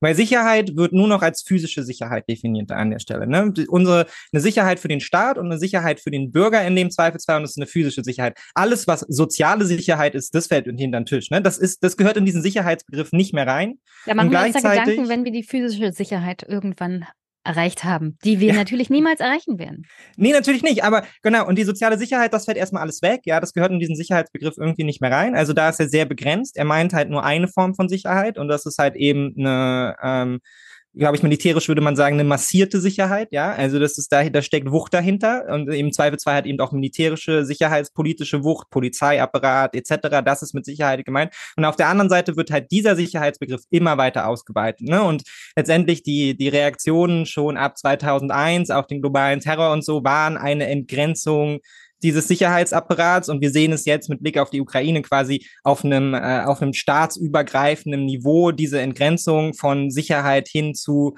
naja, muss halt alles warten, was halt eben nicht Panzer an der Grenze ist. So, ne? Finanziell muss das erstmal schon alles warten und im Zweifelsfall wird halt auch an allen möglichen Stellen halt rumgeschraubt, seien es jetzt Trojaner, seien es die russischen Bots, hinter denen man her ist und so, ja. Wie, also es wird auch ein künstlicher Zustand der konstanten Unsicherheit erzeugt, der dann wiederum rechtfertigt, dass man immer brachialere Maßnahmen der Sicherheit halt irgendwie ergreift. Und es ist ja nicht zufällig, dass wir in zunehmendem Maße auch eine Militarisierung unserer Polizei sehen. Und man kann sich das zum Beispiel an anderen Beispielen wie den USA sehr gut anschauen, ja, wo man da irgendwann ankommt wenn man dieser Theorie der Sicherheit halt eben folgt. Und wir müssen das aber zivilgesellschaftlich diskutieren miteinander, ja. Also wir können uns dem nicht einfach ergeben, genauso wie wir uns einem Asylkompromiss ergeben, weil wir halt sagen, naja, aber guck mal, der Russe da drüben, der ist ja auch wirklich gefährlich, müssen wir halt jetzt wohl mehr alle in Sicherheit investieren. Nee, das ist eine, das muss man ausdifferenzieren und das muss man vor allem auch gesamtgesellschaftlich miteinander diskutieren und man macht nichts besser, ja, wenn man dem hinterherläuft an irgendeiner Stelle, ja. Sondern genau da, genau da wird es gefährlich für die Fundamente unserer Demokratie, wenn wir, wenn wir solchen Begrifflichkeiten fordern, weil sie stellen letztendlich Partizipation, sie stellen die Demokratie hinter an, hinter eine staatliche Sicherheit. Und es ist genau nicht das, wofür Staat dann am Ende für uns als Bürger da sein soll, ja, uns eine Sicherheit nach außen vorzugaukeln, während er sie im Inneren letztendlich missbraucht, um uns mehr und mehr zum gläsernen Mann zu machen, ja, oder eben auch halt zum willfährigen Mitläufer dann bei einer zunehmenden Militarisierung. Ich sehe ja dieses Gefährdungspotenzial noch aus einer ganz anderen Sicht, nämlich es gibt da diesen Extremismustest mhm. oder den rechten Test, den ich wirklich gerne empfehlen würde. Bei jedem Gesetz, bei jeder Verordnung, bei jedem Untergraben demokratischer Normen, die nicht zwangsweise rechtlich festgesetzt sind. Also zum Beispiel, was wir gesehen haben bei der Rentenreform in Frankreich wo Macron ja. einfach mal sich über das Parlament hinweggesetzt hat, weil er es kann. Ja, ist notwendig. Ja. Äh, ich meine, es ist nicht illegal. Es verstößt nicht gegen die Verfassung, aber es verstößt so gegen den demokratischen Grundkonsens. Ja. Und bei all diesen Sachen muss man sich immer fragen, wie würdet ihr reagieren, wenn das Le Pen machen würde? Wie würdet ihr reagieren, wenn das die AfD machen würde? Und wollt ihr wirklich, dass die Pressefreiheit äh, eingegrenzt werden kann beim Thema, mit dem Thema nationale Sicherheit? Ja. Sollte die AfD hier jemals an der Regierung sein, wie würdet ihr euch dabei fühlen? Ja. ja.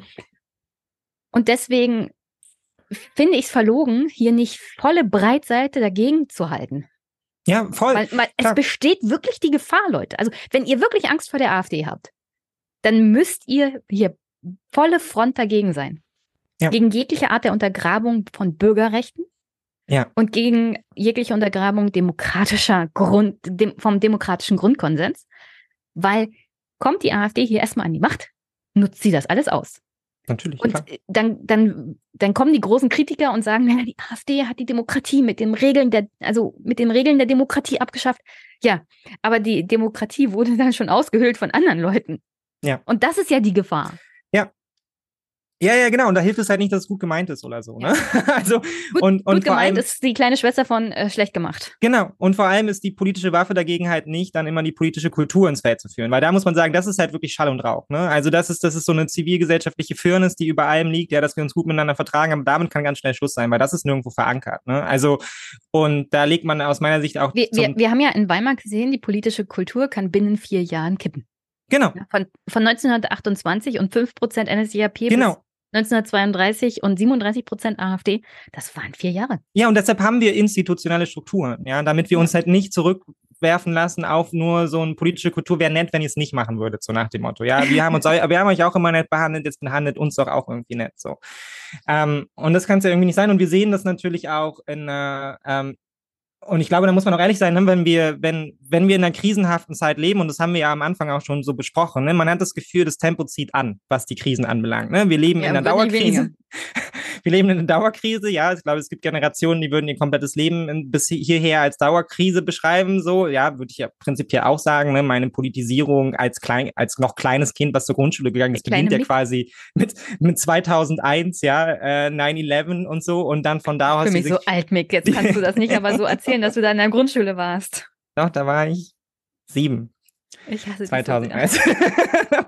naja, und auf jeden Fall geht. Nee, aber es ich halt verstehe, was du meinst, ja. Und es geht ja von da aus weiter, ne? Das war das, das war, das war 2001, sieben Jahre später, sieben Jahre später die äh, die Finanzkrise. Das haben wir ja hier auch schon beim letzten Mal gesprochen. Diese krisenhaften Situationen, die aufeinander re reagieren, die bei die bei uns in der Gesamtgesellschaft einfach Stress auslösen. Ja, ich meine, wir sehen es auch täglich, sehe ich ja hier auch auf der Straße, ne? der der aggressive Ton, der zunimmt gegenüber halt letzte Generation und Co. So Sachen, Äh, Ich habe heute bei Twitter ein Video gesehen, da ist jemand, da fahren die ein einfach jemand Autofahrer, an. Ja. noch weitergefahren. Ja, aber da kann man sich auch nicht groß wundern.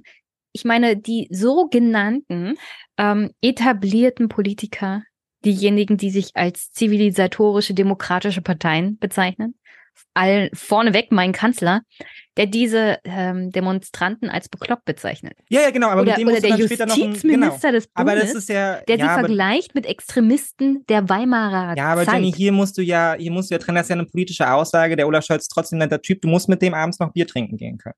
Ja, das, schreibt unsere Äh, politische da Kultur sofort. Mick. Also ja, genau, aber da wird es dann halt eben in der, schwierig. Also in der, ne? in der also, Position, in der ähm, Herr Scholz ist, als Kanzler.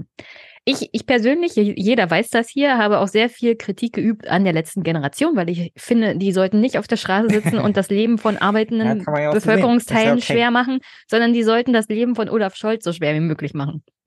Und von den Grünen und von der FDP. Zum Beispiel ähm, diese Aktion mit, wir bespritzen jetzt hier mal diese gläserne Fassade, wo die Grundrechte draufstehen.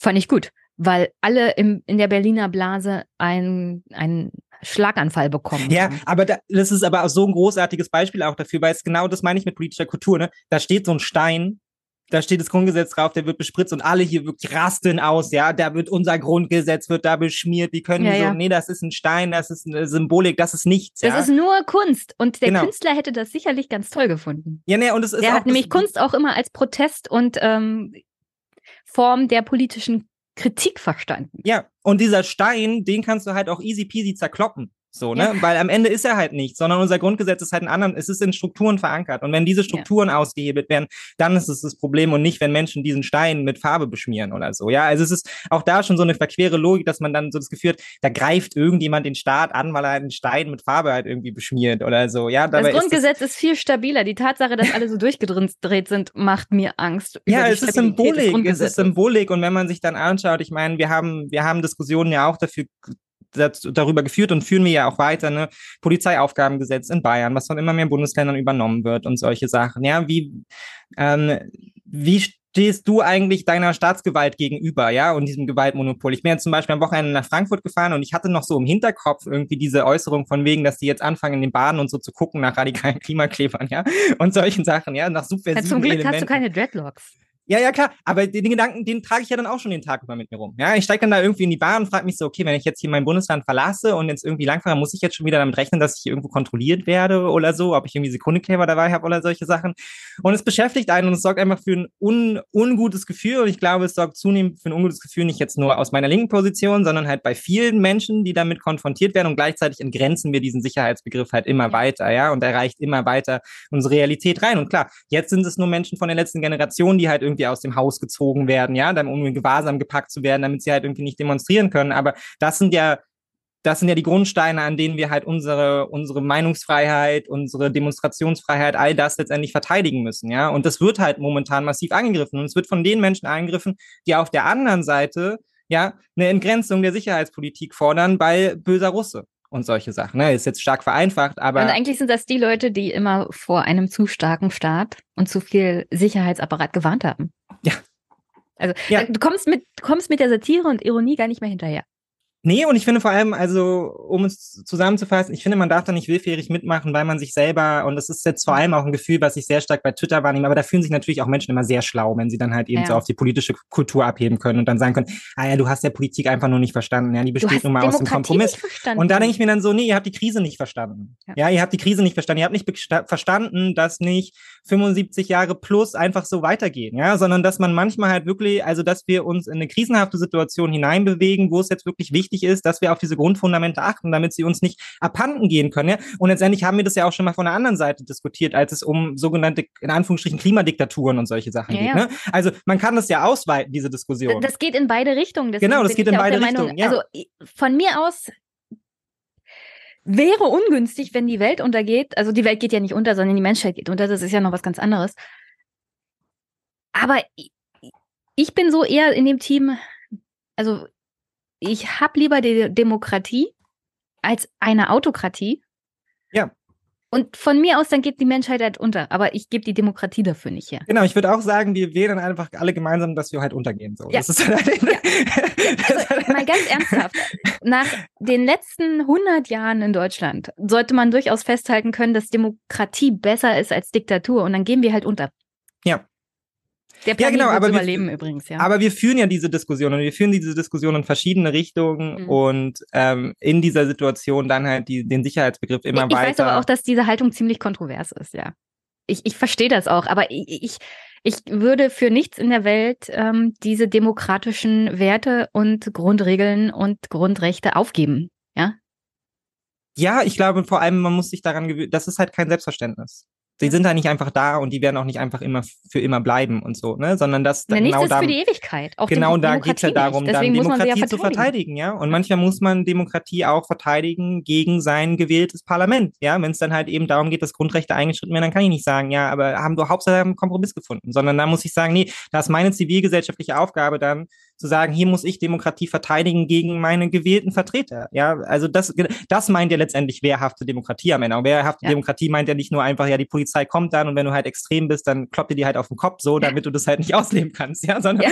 wehrhafte Demokratie, Demokratie heißt nicht, der Sicherheitsapparat verteidigt die Demokratie, ja. wenn mal jemand versucht, den Reichstag zu stürmen. Ja. Genau, sondern es fängt ja bei uns allen an, ja, und dann muss man sich dann halt eben auch wehrhaft zeigen gegenüber Parteien, denen man vielleicht auch sonst auch nahesteht und sich da auch einfach ehrlich machen, ja, weil der Asylkompromiss zeigt ja auch sehr, sehr deutlich die Gefahr, dass man sich in so eine in so eine Scheinrealität abhebt, ja, mhm. die eigentlich gar nichts mehr mit der Realität zu tun hat. Das ist ja auch wieder lustig, ne? Das ist dann halt eben gerade so auch wieder Vertreter der Fraktion Wissenschaft sind, die dann quasi solche Kompromisse verteidigen, obwohl man sagen muss, naja, wissenschaftlich spricht absolut nichts dafür. Ne? Wir haben unfassbar viele Polit politikwissenschaftliche, soziologische Studien darüber, wie Fluchtbewegungen funktionieren und wie sie eben nicht funktionieren. Und angesichts dessen muss man einfach sagen, der Asylkompromiss ist wissenschaftlich abzulehnen, ja, aber es hat nichts mit der Realität von Flucht zu tun. Aber da kommt dann wieder der politische Kompromiss irgendwie ins Spiel und da muss man dann halt wieder die politische Kultur hochhalten ähm, und dem muss man einfach eine Absage erteilen, ja. Und ähm, ganz bekloppt finde ich dann auch, wie du schon richtig gesagt hast, wird es dann halt dann, wenn wir jetzt quasi alle die Beine stillhalten müssen, weil wir müssen diese Politik jetzt unterstützen, damit es nicht noch schlimmer wird. Ja. Ja, das. Fantastisch. Ja, genau. Also damit kann ich dann auch gar nichts mehr anfangen. So, nee, apropos, sorry. Apropos wehrhafte Demokratie. Wir haben ja hier schon äh, in der letzten Folge über Wahlumfragen und die Reaktion der Öffentlichkeit äh, dazu äh, gesprochen. Aber in Sonneberg war jetzt mittlerweile Wahl. Ja, in Sonneberg. Ich habe ein paar Clips mitgebracht. Ja. Also halten wir mal kurz fest. In Sonneberg wurde ein Landrat gewählt. Es gab eine sehr hohe Wahlbeteiligung. Dieser Landrat ist jetzt von der AfD. Wir werden sicherlich im Laufe der Behandlung dieses Themas feststellen, die wehrhafte Demokratie funktioniert hier ganz gut. Er ist hier in Checks and Balances eingeordnet. Ja, das ist ein Wahlamt für einen Beamten und da gelten auch für den staatlichen Beamten jetzt die staatlichen Regeln der Demokratie. Und wenn er sich daran nicht hält, kann er ganz, ganz schnell ähm, tatsächlich abberufen werden von den hm. höheren, höheren Stellen und dann muss es Neuwahlen geben. Also hier gibt es ein strukturelles Sicherheitsnetz, das ähm, die, uns die wehrhafte Demokratie gibt, mhm. das uns davor schützt. Mhm. Dass Leute, die die Demokratie unterwandern wollen, untergraben wollen, doch allzu mächtig werden, ja. Vor allem in Form eines Landrates. Aber ich habe erst mal einen Clip mitgebracht. Von der CDU hatte bis zuletzt alles mobilisiert, doch ohne Erfolg. Obwohl die Wahlbeteiligung mit knapp 60 Prozent tatsächlich nach oben ging. Es ist eine reine Parteienwahl geworden und was uns auf die Füße gefallen ist, ist wirklich die unsägliche Politik der Bundesregierung. Der kleinste Thüringer Landkreis, wirtschaftlich steht er gut da. Die Arbeitslosenquote niedrig, aber auch die Löhne. Corona, Inflation, Heizungsdebatte. Die Menschen sorgen sich um den bescheidenen Wohlstand, den sie seit der Wende aufgebaut haben. Die AfD kanalisiert eine lange angestaute Wut. Uns ziehen sie ab, Heizung, Himmels. Ich bin 80 Jahre werde ich. Alles ist hoch. Von der Rente kann man ja nichts mehr bezahlen. Man kann sich ja nichts mehr leisten. Das ist auch mal eine vor, vor das Brett kriechen. Dass sie mal aufwachen, was überhaupt noch los ist in Deutschland. Die, die leben doch in ihrer eigenen Blase. Die wissen, was, was das normale Volk anbelangt, wissen überhaupt nicht mehr. Meckern. Im Ort Steinach fragt sich auch Bürgermeister Ulrich Kurz, warum das hier mittlerweile so üblich ist. Das AfD-Ergebnis heute hier 59,2 Prozent. Die anderen Parteien gar nicht mehr verankert. Also in Steinach selbst äh, gibt es äh, eigentlich keine großartigen Aktivitäten von Ortsgruppen der Parteien mehr. Wir haben so eine parteiunabhängige Wählergruppe, die aus der ich ja hervorgegangen bin als Bürgermeister, die aber auch in ihren Aktivitäten, die anfänglich gut waren, stark nachgelassen hat, weil eben die Akteure älter geworden sind. Also können wir festhalten, ähm, es stimmt, die AfD hat in Sonneberg natürlich hauptsächlich mit Bundesthemen ähm, Werbung gemacht. Das hat nichts mit der Arbeit des Landrats zu tun. Wir können ja gleich mal ein bisschen versuchen, politische Bildung zu betreiben. Was ist eigentlich ein Landrat? Was macht ein Landrat? Welchen Regeln unterliegt er? Ja. Mhm. Und gleichzeitig ähm, hier nochmal ein kurzer Hinweis. Nächstes Jahr sind in drei Bundesländern im Osten Landtagswahlen. Was weniger berichtet wird, ist, dass sowohl Gemeinde als auch Stadtverordneten als auch Kreistagswahlen en masse sein werden. Ja. Und das, was der Bürgermeister von Steinach da gerade erwähnt hat, ist wirklich bedenkenswert. Denn entweder man hat äh, wirklich kaum noch Aktivitäten der etablierten Parteien. Ja. Das heißt, die AfD kann da einsammeln ohne Ende, wenn sie nur jemanden aufstellen. Also da gilt jetzt mittlerweile, man braucht bloß einen blauen Besen Besenstiel aufstellen und dann wird der Kandidat der AfD gewählt, ja. weil sie überhaupt noch jemanden aufstellen. Und dann hast du natürlich so eher ähm, parteilose Verbindungen. Ähm, das führt dann teilweise dazu, dass die Unternehmer einer Stadt sich eine eigene Liste machen, ja, und dann in Masse selber in der Stadtverordnetenversammlung sitzen und dann ähm, das habe ich selber erlebt. Und dann teilweise natürlich äh, Bau, also B-Pläne machen können oder Bebauungspläne machen können, wo ihnen selber Grundstücke gehören die ja. sie dann teuer verkaufen können. Natürlich. Also das ist auch so eine fragwürdige Entwicklung auf kommunaler Ebene, dass wer es sich überhaupt noch zeitlich und äh, geldtechnisch leisten kann, macht seine eigene Liste auf. Und da gibt es dann entweder die AfD oder diese Unternehmer, die sich dann die Kuchen sozusagen in der Kommune noch ein bisschen verteilen. Und zunehmend die etablierten Parteien verschwinden auf, aus den kommunalen Parlamenten. Und deswegen wäre es vielleicht fürs nächste Jahr gar nicht so schlecht, Man muss nicht für eine Partei antreten. Und selbst wenn die Parteien ähm, Leute aufstellen, nehmt doch jemanden einfach auf die Liste mit rein, selbst wenn er nicht Teil eurer Partei ist. Wirklich. Irgendjemanden ist immer noch besser als die AfD. Ja, aber man muss hier ja trotzdem aus dem, am Ende auch die grundsätzliche Frage stellen, also warum, ja? Also warum bricht uns da letztendlich ja auch wieder das gesellschaftliche Fundament weg, in dem Fall das politische, genauso wie uns vielfältig ja all das andere Gemeinwesen auf dieser Ebene weggebrochen ist, ne? Also Vereinsleben, ähm, generell, also Verallgem Vergemeinschaftung, ja, auf all diesen Ebenen scheint irgendwie so zu zerbröseln ähm, vielleicht dann noch im kleinsten Dorf ist. Und das hat natürlich auch in vielen Fällen was mit Demografie zu tun. Klar, wenn alle jungen Leute weggehen, das hat ja jetzt hier eben der, auch der Bürgermeister sehr eindrücklich gesagt, ne? man wird älter. Irgendwann sind da nicht mehr so viele da. Und ich kenne das so, ich habe mal im, im Rahmen der, der Uni so ein bisschen Ethnographie hier so bei der Berliner Linkspartei gemacht. Und da war das halt auch schon so, da sitzt du halt dann in so Runden und die sagen dir dann halt eben auch von der Linkspartei, naja, es sieht halt so aus, ne, Menschen in ihrem Berufsleben, die kriegen wir hier eigentlich gar nicht mehr rein. Ne? Also, weil die sind ja den ganzen Tag am Malochen irgendwie so. Ne? Die haben ihre Kinder zu Hause, die haben ihre Kinder zu Hause, die sich kümmern müssen, die müssen irgendwie Geld verdienen, die sind einfach mit alltäglichen Sorgen konfrontiert. Das heißt, äh, die erstmal erledigt werden müssen, bevor die überhaupt daran denken, sich auch noch politisch zu engagieren. Und dann natürlich auch immer mit der Frage, was kann ich denn politisch überhaupt erreichen und so natürlich. Aber dass sie halt eben die ganz jungen Menschen kaum noch abgreifen, ja, weil die halt eben in diesem Rädchen von ich brauche einen Beruf und ich muss irgendwas finden und ich muss mich ausbilden und da bleibt auch wenig Zeit und so so, die greifen sie kaum noch ab, dann greifen sie kaum die Menschen halt so 40 bis halt 60 ab, die halt eben letztendlich eigentlich ja als die größte Gruppe der Steuerzahlenden und so weiter und so fort, ja eigentlich darauf auch mehr Einfluss nehmen sollten, weil die halt irgendwie auch so in ihrem Alltäglichen gefangen sind und dann bleibt irgendwann nur noch die Gruppe der Alten so. Ne? Die kommen dann wieder gerne, weil für die ist dann Partei wieder so eine Vergemeinschaftung und so und dann sitzen sie da halt alle im linken Kreis, ja, irgendwie alle über 65 und verbringen damit halt so die Rente, aber das ist ja eine politische Verzerrung, ja, also irgendwie funktioniert aber was dann nicht. ist es doch auch eine Art Zeitfrage, ja, dann wäre die wäre es vielleicht gar nicht so schlecht, dass wir eine Vier-Tage-Woche haben, dass Menschen Ja, mehr. Zeit für sowas haben. Genau, darauf will ich auch so ein bisschen hinaus, weil ich habe diesen, ähm, ich glaube, Thilo hat es, ja genau, es war Thilo, der kurz nach dieser Wahl in Sonnenberg ja auch so seinen Tweet abgesetzt hatte mit irgendwie der Faschismus ist wieder da und wir gucken alle zu und dann am Ende halt irgendwie die Ah. Conclusio daraus gezogen hatte, so der Kapitalismus ist schuld. Und dann kann man jetzt sagen, das ist eine sehr plakative Formulierung.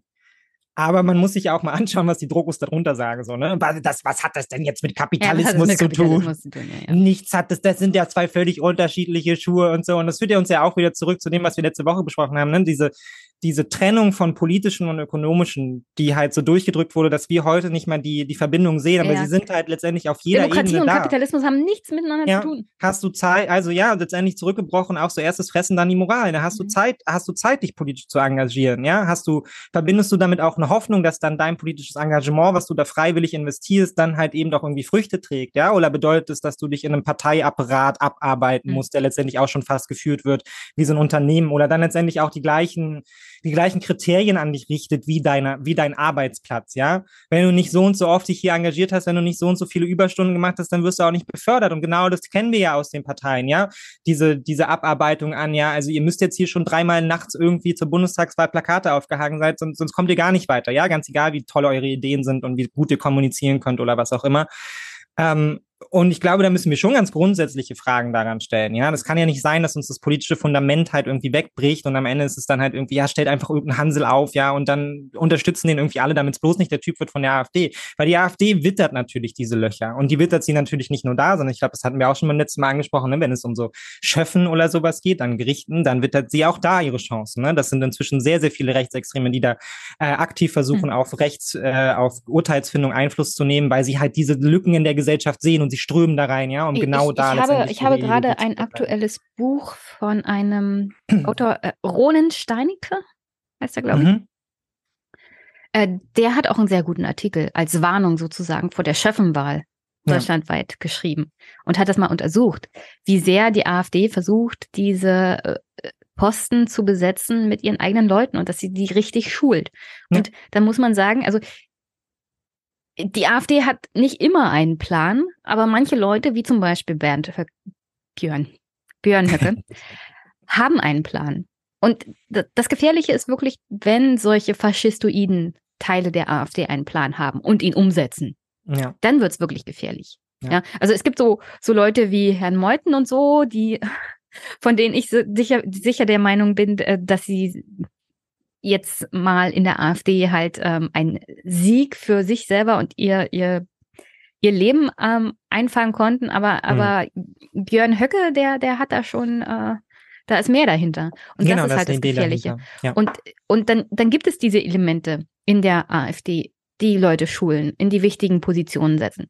Es gab ja in den 1860ern sozusagen die Aussage, ähm, wir machen jetzt ähm, den Weg durch die Institution. genau, ja. Das, das heißt, man geht von unten nach oben. Ja. Das fehlt ja in Teilen bei der Grünen Partei mittlerweile vor allem bei der jüngeren Generation. Also man muss direkt in den Bundestag. Alles darunter, da kann, da passiert ja nicht mehr. Also wir müssen jetzt alles beim Thema Klimawandel machen. Und da wird einfach auch die kommunale Ebene ignoriert. Wir, wir kommen noch dazu, wie unterfinanziert das ist und genau, sie ist ja auch ausgelaugt. kann. Ja? Genau, das, ist, kommt ja hinzu, sie ist ja auch ausgelaugt. Ne? Es, also, es ist auch ausgelaugt, aber man erwartet auch sehr, sehr viel von den Kommunen und die müssen auch sehr, sehr viel machen. Und diese Institutionen sind aber super wichtig und wir überlassen diese Institutionen, Ja. die alle wirklich ehrenamtlich sind, einer Partei zunehmend, die damit nichts Gutes im Schilde führt. Kommen wir mal zum Landrat. Ähm, ich habe noch einen zweiten Clip, da kommt Bodo Ramelow zum ah, schon. zum Reden, aber Ja. vorher lese ich mal kurz Wikipedia vor, damit alle wissen, was ein Landrat ist.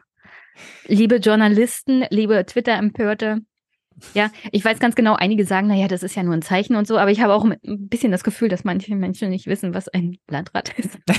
Die sich da mir aufgeregt sicher, dass haben. eine ganze Menge Menschen Ja, nicht ja. wissen, was ein Landrat ist. Also ein, eine ganze Reihe von Journalisten weiß das, sicher, glaube ich, nicht, ich was, das genau ein, weiß, was ein Landrat macht. So, der Landrat ist ein Organ und Hauptverwaltungsbeamter, Beamter eines deutschen Landkreises oder Kreises und damit oberster Kommunalbeamter. Mhm. Zugleich ist er in den meisten Ländern untere staatliche Verwaltungsbehörde. Er vertritt den Landkreis nach außen und wird in den meisten Ländern unmittelbar von den Kreisbürgern gewählt.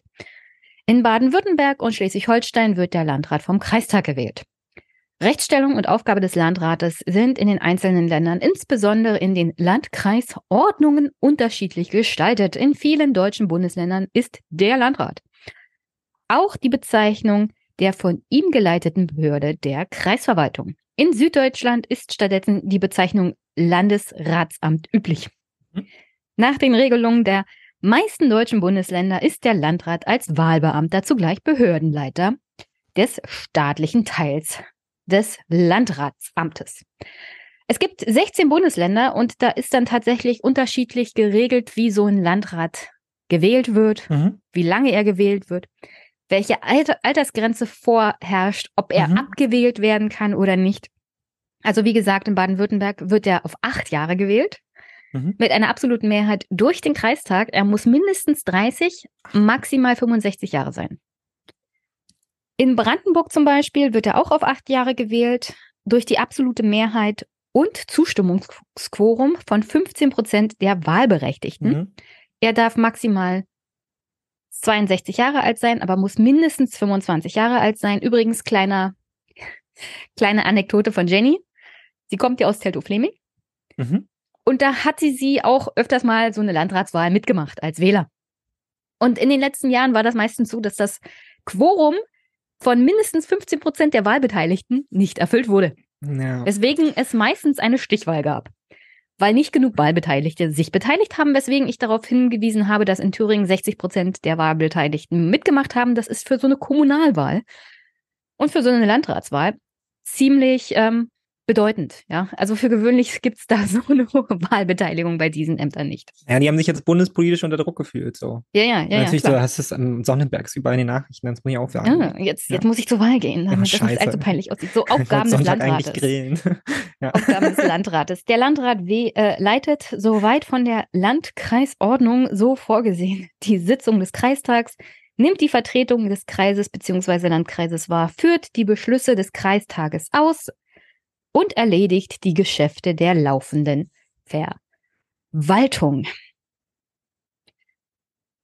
Also übrigens auch nochmal der Hinweis, ähm, es gab jetzt gleich nach der Wahl Mhm. in Sonneberg dann auch die Bekanntmachung von der zuständigen Landesbehörde, dass man mal den Herrn, ähm, der in Sonneberg gewählt wurde, ich weiß gar nicht, wie der heißt, ähm, überprüft auf seine Stabilität gegenüber der freiheitlich-demokratischen Grundordnung. Das, das liegt daran, weil es in Thüringen eine sogenannte Thüringer Kommunalwahlgesetzgebung gibt. Also Mhm. es gibt ein Kommunalwahlgesetz in Thüringen, das unter anderem auch beinhaltet, dass diese ganzen Posten auf kommunaler Ebene wie Gemeinderatsmitglieder, Kreistagsmitglieder, Bürgermeister, Ortschaftsbürgermeister, Ortsteilbürgermeister Mhm. und Landräte ihr Amt verlieren können, wenn sie ihre Wählbarkeit verlieren. Ja. Wählbarkeit verliert man, wenn man zum Beispiel den Wohnort wechselt. Also für kommunale gewählte Positionen muss man mindestens da wohnen.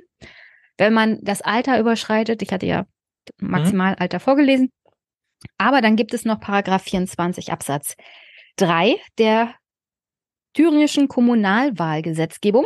Und da heißt es, zum Bürgermeister kann nicht gewählt werden, wer nicht die Gewähr dafür bietet, dass er jederzeit für die freiheitlich-demokratische Grundordnung im Sinne des Grundgesetzes und der Landesverfassung eintritt. Hier steht Bürgermeister, aber das wird adäquat angewandt auf alle anderen kommunalen ähm, Wahlpositionen. Ja, also es trifft dann auch auf einen Landrat zu.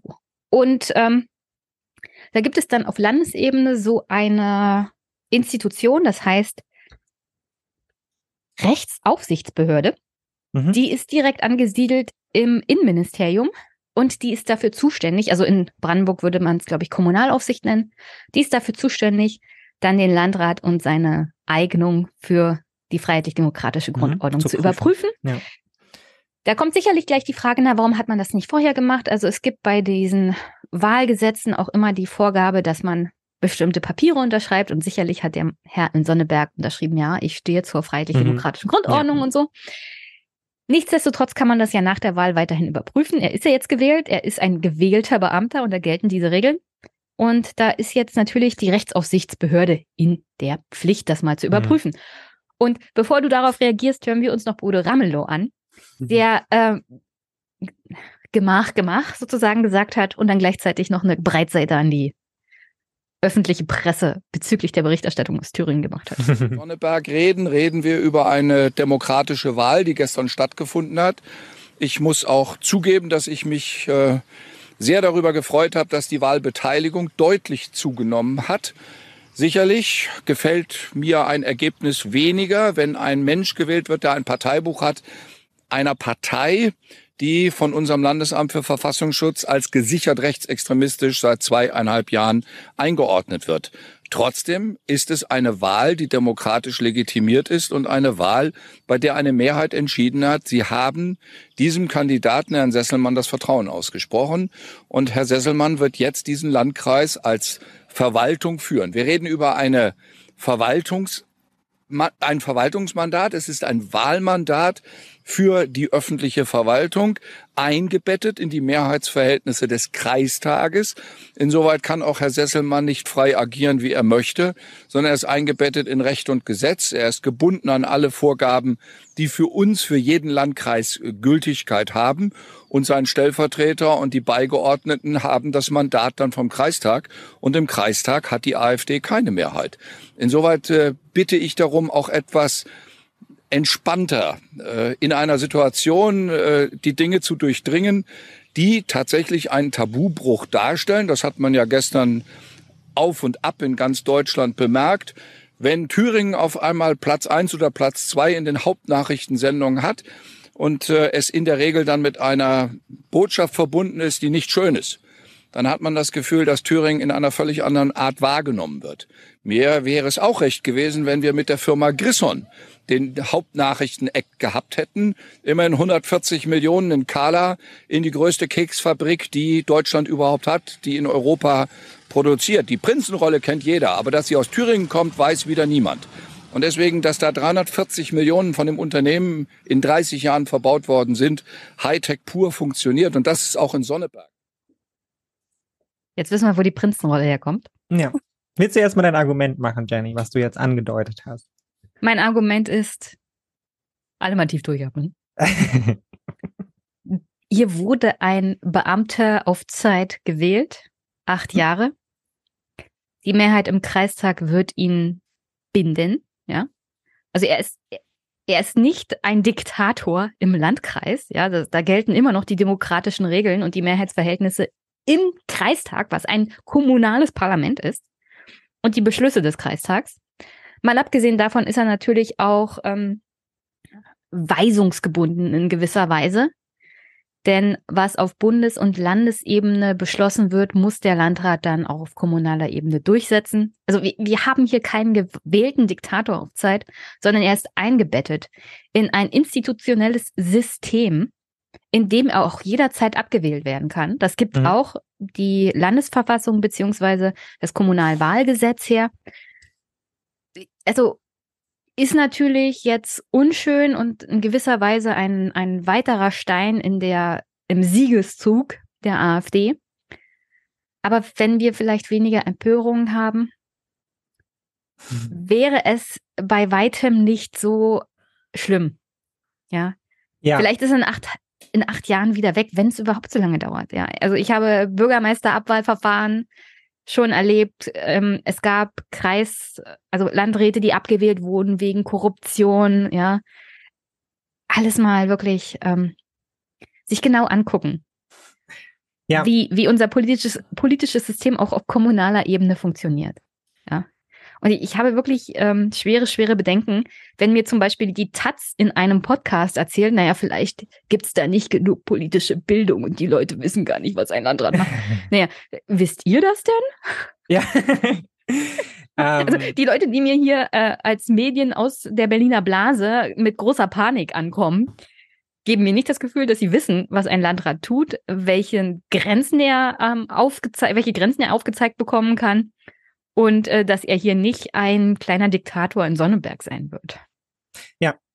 Also ich würde ja sagen, ganz grundsätzlich muss man ja sagen, warum, warum reagieren wir darauf alle so? Naja, weil wir es natürlich auch im Umgang mit der AfD und äh, letztlich auch im historischen Umgang natürlich so gelernt haben, ne? Mhm. Keine Handbreite im Faschismus und es fängt natürlich an seinen kleinsten äh, kleinsten Fundamenten an. Ne? Jeder einzelne Landrat, was auch immer, ja, in der Kommunalpolitik, jeder einzelne AfD-Abgeordnete ist, weil er unser System ablehnt, weil er es zerstören möchte, einer zu viel. Und es ist ja prinzipiell erstmal legitim. Ne? Und daraus ja. entsteht dann natürlich, deshalb setzen wir uns damit auf größter bundespolitischer Ebene damit auseinander, ja, mit diesem kleinen Sonnenberg, von dem vorher noch keiner von uns gehört hat, wo ich auch ehrlicherweise vorher nicht wusste, dass das in Thüringen ist. Ja, hätte sonst wo sein können. Also, und auf einmal ist das halt so. Hätte auch in Brandenburg oder Sachsen sein können, das ist korrekt. So ein bundespolitisches Thema. Und auch da ist es ja, ja mehr als gut gemeint, sondern man sieht es ja als Verteidigung der Demokratie eben dann eben auch an dieser Stelle. Ja, da müssen dann halt alle, da muss dann entlarvt werden und alle müssen da irgendwie mitmachen und zusammen aufrufen. Und wenn dann der Typ von der FDP sagt, ist ja auch daneben. Ja, so, ich kann hier den Unterschied nicht sehen zwischen Linke und AfD oder so. Äh, ich habe einen Clip von Christian Lindner dabei, keine Angst. Nimm das nicht vor Ach so, Genau, der konnte das ja sehen. Ja, aber ich, er hatte ja, da gab es ja noch diesen FDP-Kandidaten, der da auch angetreten ist, der sehr deut deutliche Probleme hatte, sich da irgendwie für den Mann für die CDU auszusprechen oder so, ja, ah, weil ja, es war ihm dann ja, irgendwie ja, nicht ganz geheuer, ja, wollte jetzt die AfD da auch nicht falsch darstellen oder so, ich weiß nicht genau, das ist natürlich alles Quatsch.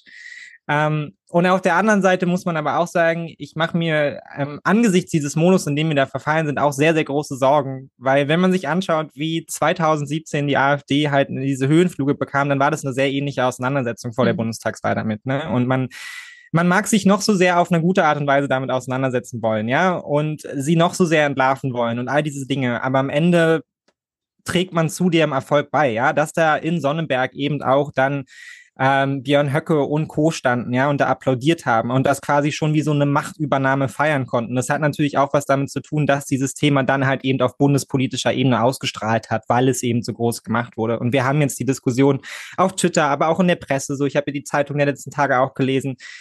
Ähm, das wird mit einer Wucht problematisiert, die, glaube ich, nicht das erreicht, was sie am Ende erreichen soll sondern eben ganz im Gegenteil, ja, weil wir, wir bringen diese Auseinandersetzung damit wieder auf Tableaus, auf Tableau und wir haben halt auch keine schlauen Antworten darauf, ne, sondern wir drehen uns seit jetzt zehn Jahren im Kreis mit unserer Analyse, wir kommen da überhaupt nicht weiter, ja, man, ob man jetzt 2015 oder 2023 Twitter aufmacht und dann halt wieder liest, ja, all diese Ebenen, die wir da kennen, so, die blöden Ossis sollen mich in Ruhe lassen oder, oder die mediale Berichterstattung dazu mit dem Stern jetzt schon wieder, also, ja, genau. man fühlt sich immer wieder zurückversetzt auf Stunde Null, ja, ja. der wir starren da alle drauf, wie so, und wir starren da alle drauf, halt wie so ein, wie so ein Reh in den, Ja, genau, wie so ein Reh in den Scheinwerfer. Ja, Mhm. wir können nicht weggucken. Und es ist ja auch irgendwie erschütternd und man will das nicht zulassen, ja. Und es fühlt sich immer so an, als würde der Faschismus da im Kleinen siegen, aber wir haben eigentlich keine mediale Antwort darauf gefunden. Und das, obwohl wir inzwischen ja ähm, eigentlich ja, Politik findet auch keine Antwort darauf, Mick, ja? Nee, genau, es- Politik es, findet darauf sind ja auch keine alle Antwort, ja. sprachlos und ideenlos. Also was sollen wir machen? Und man kann es ja auch ganz gut beobachten anhand der Reaktionen der Parteichefs auf diese Wahl. Ja. Jeder ist damit beschäftigt, einer anderen Partei die Schuld zu geben. Ja. Und nachdem wir jetzt eh Aber schon sie Ärger können, sie bekommen. können die Probleme im Kern nicht beantworten. ja. Ich meine, wir hatten, wir hatten Doch, ja sie können, aber sie wollen nicht. ja. Sie können die Probleme, Sie, sind, also sie, sie binden sich selber und da sind wir dann wieder bei Austerität und der schwarzen Null, was natürlich nur ein Baustein ist, ja. Und natürlich ist der Siegeszug der AfD multikomplex. Ja, ich sage nicht, wenn wir jetzt alle sozialen Probleme lösen, ist die AfD sofort verschwunden. Auf gar keinen Fall, weil die Studien besagen es ja. Also es gibt diesen Bodensatz oder also wirklich diese Wählerschaft, die von der AfD angesprochen sich fühlt und die wird jetzt auch so grundsätzlich nicht mehr weggehen. Ja. Ja. Solange die AfD existiert, ist da, ist da eine Wählerschaft, die sich von ihr an, angesprochen fühlt. Aber wenn weiterhin 75 Prozent der, Befragten sagen, wir wählen diese Partei jetzt aus Protest oder weil wir uns mit den anderen nicht zufrieden sind oder weil wir uns was anderes vorstellen, kommen wir alles noch auch noch dazu. Da ich, habe ich auch, auch noch was mitgebracht. Dann können wir nicht sagen, ähm, dass es da nicht Sachen gibt, die man machen könnte.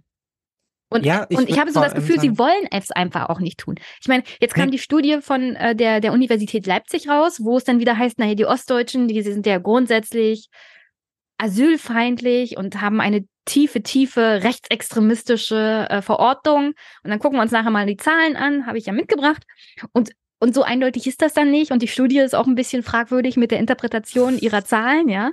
Also was latente Zustimmung ist, ja. Ja. Äh, super lustig. Ähm, aber wenn man sich überlegt, dass, dass dann das sozusagen abgeheftet wird mit dem Motto, na jetzt, so sind die Ostdeutchen und zack, dann können sie wieder in den Schrank. Ja, das Lustige an diesen tun. Umfragen ist ja auch immer, dass man im gesamtpolitischen Bild kriegt man gar nicht so unterschiedliche Angaben. Ne? Also, halt, also wenn du die dann halt mal ausweitest, dann kommst du zum Schluss so, ja, du kannst jetzt mal jede Partei wählen und trotzdem sehr empfänglich sein für Autoritarismus. So, ne? Also das steckt Ja, wir, ja, auch haben ja, wir haben ja über das Thema äh, gesprochen letztes Mal Kontrolle, ja. Ja, genau. Und wenn, wenn du sagst, äh, wir hätten jetzt hier schon gerne mal eine Partei, die äh, stark ist und sich um unsere Probleme kümmert, dann ist das jetzt nicht zwangsweise eine demokratiekritische Aussage. Man kann auch sagen, naja, okay, ich lebe Naja, in einer Zeit schon, der aber Krise und hätte sagen, jetzt gerne ja. jemanden, der diese Probleme löst. Ja, und vielleicht und- ist es auch in sich Und um, problematisch. um aber ehrlich zu sein, halt wenn man, Zugang. wenn man sich diese Umfragen anguckt, dann könnte man durchaus interpretieren, also die Leute wollen eigentlich eine demokratische Partei, die die Probleme löst. Aber wenn keine da ist, dann nehmen sie alles, was geht. Ja, naja, und man kann, also, und ich glaube, man, also da muss man auf einer ganz grundsätzlichen Ebene ja auch sagen, ähm, nein, wir befinden uns, das haben wir jetzt gerade ja auch schon im Vorgespräch wir befinden uns ja auch in dem Ringen um unsere Demokratie. Ja, ist Ja. unsere Demokratie diesen Krisen gewachsen? Ähm, kann sie darauf in einer Art und Weise reagieren, wie es angemessen ist? Und da kann man jetzt verschiedenste Themen dafür finden. Ja, also beliebteste Thema dafür ist halt eben der Klimawandel, weil unsere Demokratie scheitert an der Bekämpfung Mhm. des Klimawandels, gerade weil sie halt eben so demokratisch ist, ja, und dann reden alle mit und am Ende kommen sie halt beim Kompromiss raus, der halt einfach unzureichend ist, ja. Und dann kann man jetzt sagen, so wie wir beide, naja gut, wenigstens haben wir uns demokratisch dafür entschieden, dass es unzureichend ist, ja. Oder man kann halt sagen, naja, hier scheitert Demokratie letztendlich an, an der Aufgabe, die vor ihr liegt. Ja, und dann ist der Zugriff halt eben nicht nur bei AfD-WählerInnen, sondern bei vielen Menschen halt, naja, vielleicht brauchen wir eine stärkere politische Autorität. Ähm, ich würde aber auch ganz grundsätzlich sagen, nachdem ich mir jetzt auch eine Woche lang das angeschaut habe und all diese politischen Analysen und so, ich habe das Gefühl, wir kommen aus diesem Analysemodus halt auch nicht raus. Also wir Nee. sind in so einer, ja, auf so einer psychologischen Ebene würden wir jetzt sagen, wir denken konstant in dem Problem. Wir denken überhaupt nicht in der Lösung. Und wenn wir dann aber uns versuchen, auf den Lösungsweg zu begeben, dann bleibt uns ja de facto auch gar nicht so viel übrig. Ne? Wir haben es gerade mit Blick auf den Asylkompromiss be äh, besprochen. Also selbst wenn die Aussage jetzt von allen AfD-WählerInnen ist und die meinen das auch alle so, sie hassen einfach Ausländer und sie wollen die hier nicht im Land haben, also das können wir ihnen ja politisch nicht anbieten. Und man muss dazu auch sagen, die Politik hat da schon eine ganze Menge in die Richtung gemacht, so, ne? Also es ist ja jetzt nicht, also diese ganzen Erzählungen stimmen ja einfach nicht, von wegen, dass sich die Politik da nicht tun würde und so, sondern ganz im Gegenteil, ja. Ja, aber, aber die Analyse ist ja auch an sich falsch. Ja, zu behaupten, Ja, ja. Ähm, äh, dass alle AfD-Wähler nur was gegen Ausländer haben und wenn die Politik dann dazu so, dafür sorgt, dass es keine Ausländer mehr gibt, dann erledigt sich das Problem. Ja, genau, das ist ja eh Quatsch. Ja, das ist ja Unsinn. Genau, das ist ja eh Quatsch. Aber und jetzt können wir darüber reden, so, hm, ja, ist es dann halt irgendwie, wie man es ja auch gelesen hat, ja, machen die das jetzt alle, weil die nicht genug Rente bekommen oder solche Sachen. Aus meiner Sicht, also jede dieser kleinen Teilschritte, die wir da machen, mit der wir so ein Problem pathologisieren, ja, und die Menschen pathologisieren, um die es da geht und mhm. so, und sie halt dann doch immer nur über sie sprechen, ja, anstatt mit ihnen zu sprechen und so. Das ist aus meiner Sicht alles, das können wir, können wir vergessen. Ich glaube, wir kommen da nicht weiter, das ist am Ende egal, sondern ja. wir müssen uns dann halt eben darauf konzentrieren, was können wir politisch tun? Und da ist es halt vor allem, wenn wir uns halt, und das ist unsere Dauerkritik, Rechtslinke, und das ist auch die berechtigte Kritik, ja, wir können nicht den Sozialstaat immer weiter abbauen und dann erwarten, dass alles so weitergeht. Und wenn wir eine Zugriffsmöglichkeit haben, dann ist es ja an dieser Stelle. Wir an der Stelle, an der Stelle gucken wir uns bitte Clip 3, Sonnenberg hat gewählt an, denn die AfD feiert und am nächsten Tag höre ich die Mindestlohnkommission. Ja. Weil das passt so schön zusammen. Ja. Die AfD in Feierlaune. Das erste Landratsmandat errungen, sieht sich die teils rechtsextremistische Partei näher an ihrem Traum von einer Regierungsbeteiligung. In Berlin ist heute die Rede von einem Dammbruch. Die Kanzlerpartei auf Fehlersuche. Die Ampel hat ihre Politik in letzter Zeit zu wenig erklärt, nicht gut organisiert, zum Beispiel beim Heizungsgesetz. Wir müssen jetzt durchstarten, unsere Konzepte für die Modernisierung des Landes eben auch voranbringen. Die AfD im Höhenflug, Wahlsieg in Sonneberg und ein Rekordwert nach dem anderen in den bundesweiten Umfragen. Ein Denkzettel für die Ampelpolitik, so zumindest erklärt der CDU-Chef die Erfolge der AfD und befindet sich damit in seltener Einigkeit mit der Linken. Wenn Sie die Bevölkerung verlieren auf dem Weg, den Sie mit einer solchen Transformation gehen wollen, und genau das ist jetzt eingetreten, dann dürfen Sie sich über solche Wahlergebnisse nicht wundern. Dass jetzt zum Beispiel der Finanzminister Lindner und der Kanzler Scholz immer noch äh, in dieser Sackgasse aufs Gas drücken wollen und weitere Milliarden kürzen, wird sich zusätzlich als Gift für die Demokratie herausstellen. Die AfD in Thüringen wird vom dortigen Verfassungsschutz als gesichert rechtsextremistisch eingestuft, ebenso ihr Co-Vorsitzender Björn Höcke. Thüringen wählt kommendes Jahr einen neuen Landtag. Dort führt die AfD die Umfragen sogar an. Die Grünen auf der Suche nach Gegenstrategien. Ganz konkret glaube ich, dass wenn wir über Investitionen sprechen, wir da die gleichwertigen Lebensverhältnisse, die Stärkung von Regionen auch im Osten ganz nach oben priorisieren sollten. Der Tag nach der Landratswahl in Sonneberg, Jubel bei der AfD, bei den anderen Fragezeichen, Strategiesuche und Streit um Verantwortung. Was ist ein angemessener Mindestlohn? Darüber gibt es immer wieder Diskussionen. Bei der Einführung 2015 waren es 8,50 Euro pro Stunde. Vergangenes Jahr erhöhte die Ampelkoalition per Gesetz auf 12 Euro. Jetzt soll der Mindestlohn weiter steigen, kommendes Jahr auf 12,41 Euro und dann nochmal 2025 auf 12,82 Euro. Ja, reicht doch. Ja, also ähm, ich fand das perfekt, ja, wie voll. wir eine Berichterstattung darüber haben, dass sich die verschiedenen Parteien den schwarzen Peter zuschieben. Und gleich danach kam die Diskussion, also beziehungsweise die Berichterstattung zur Erhöhung des allgemeinen gesetzlichen Mindestlohns um jeweils 41 Cent pro Jahr. Und da habe ich mich an den Tweet von Steven Hartig erinnert, der geschrieben hat, dass in Sonneberg von 100 Menschen 44 für den Mindestlohn arbeiten. Ja. Und an die Aussage des Kanzlers, der gesagt hat, also wir müssen den Arbeitenden Menschen in diesem Land wieder mehr Respekt entgegenbringen. Ja. Und dieser Respekt sind genau 41 Cent pro, also äh, 41 Pro, äh, Cent mehr. Ja? ja, pro Stunde. 41 Cent. Und dann, dann schreibt mir tatsächlich einer, na ja, das sind ja im Jahr 850 Euro brutto. Ja, erstens brutto und zweitens ähm, Inflation. Ja, es ist doch alles aufgefressen. Es ist ja, ja, also du, du kommst ja auch nicht mehr hinterher. Ja, nee, dann, es ist doch einfach unzureichend. Und, dann, ich meine, wir sind ja, doch bei dieser Frage dann, von Kontrolle. Ich, dann also, hatte ich noch einen, dann habe ich noch einen Clip ja. und dann können wir uns wirklich darüber mal aufregen, dass wir hier keine vernünftige Sozialpolitik haben und die natürlich ein Problem ist und ein Baustein, ein großer fetter Baustein in diesem Aufstieg der AfD. Ich habe nämlich äh, Clip 4, Sonneberg hat gewählt, Christian Lindner, der mir erzählen will, dass die Linke und die AfD ja, ja die gleiche Sozialpolitik machen. Und wenn man, wenn man nicht unbedingt, ja, also wenn man unbedingt äh, pro populistische Wahl machen will bezüglich der Unzufriedenheit mit sozialer Politik, dann kann man ja auch die Linke wählen. Da muss man nicht unbedingt die AfD wählen, wo er dann halt impliziert, die AfD würde Sozialpolitik machen. Und dann können ja. wir uns das mal kurz angucken. Ich will darauf hinaus, Ähm, es gibt auch Grenzen, wo der Staat auch nicht mehr mit zusätzlichem Geld Probleme lösen kann, sondern da kommt ins Spiel, dass die regionale Wirtschaft funktioniert, dass es gut bezahlte, sichere Arbeitsplätze gibt. Und hier will ich Ihnen in aller Klarheit sagen, das größte Standortrisiko für Ostdeutschland dass nicht noch mehr große Unternehmen mit gut bezahlten Arbeitsplätzen kommen. Das größte Standortrisiko für Ostdeutschland ist die AfD. Denn ein internationaler Investor überlegt dreimal.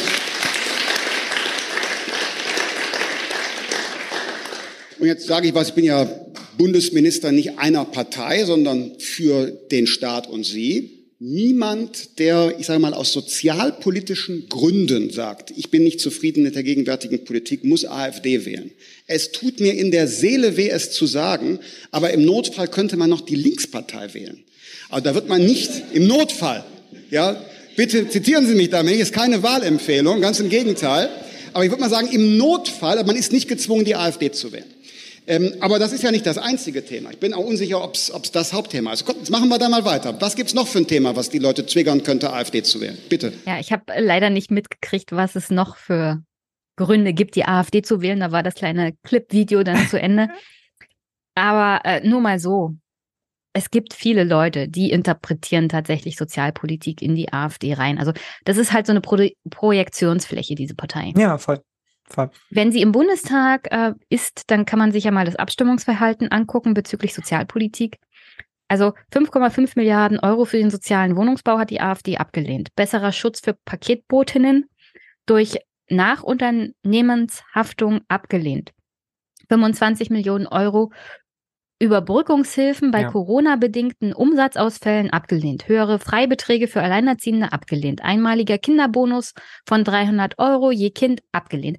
Und das geht dann so weiter. Also die AfD ist keine Partei, mit der Sozialpolitik zu machen. Es ist eine durch und durch neoliberale Partei. Ja. Was ja übrigens die FDP äh, vor einigen Jahren aus dem Bundestag gekegelt hat, weil die AfD damals auf 4, noch was gekommen ist und einen großen Teil der FDP-Wählerschaft ja. tatsächlich abgezogen hat, weil es damals eine Anti-Euro-Partei war. Ja, also man muss dazu sagen, es gibt natürlich auch diese Diskussionen innerhalb der AfD. Ne? Also Björn Höcke ist ja eher dann wirklich so der klassisch nationalsozialistische ja, ja. Ähm, Zweig. ja. Also der ist dann schon so, ja, wir machen Sozialpolitik, aber halt nur für Bio-Deutsche so, ne? Alle anderen müssen gehen, damit wir uns das auch leisten können. Das aber das ist, ist nicht die Fraktion, so eine... die wir aktuell im Bundestag haben. Nee, nee, das ist nicht die Fraktion, die wir aktuell im Bundestag haben. Das ist, wenn man so will, vielleicht die noch gefährlichere Fraktion. Ja. ja. von der wir froh sein können, dass sie noch nicht im Bundestag ist und irgendwie diesen Laden dann jetzt endgültig an sich gerissen hat, irgendwie, wo sie dann hinterrücks auch die Fäden ziehen. Ähm, ja, um auf diese, auf diesen Mindestlohn zurückzukommen, ähm, ich meine, 12,80 Euro, ja, ist das, ist das Kontrolle? Ist das politische Kontrolle? Fühlt sich das für dich nach politischer Kontrolle an oder für mich? Ich glaube nein, ja.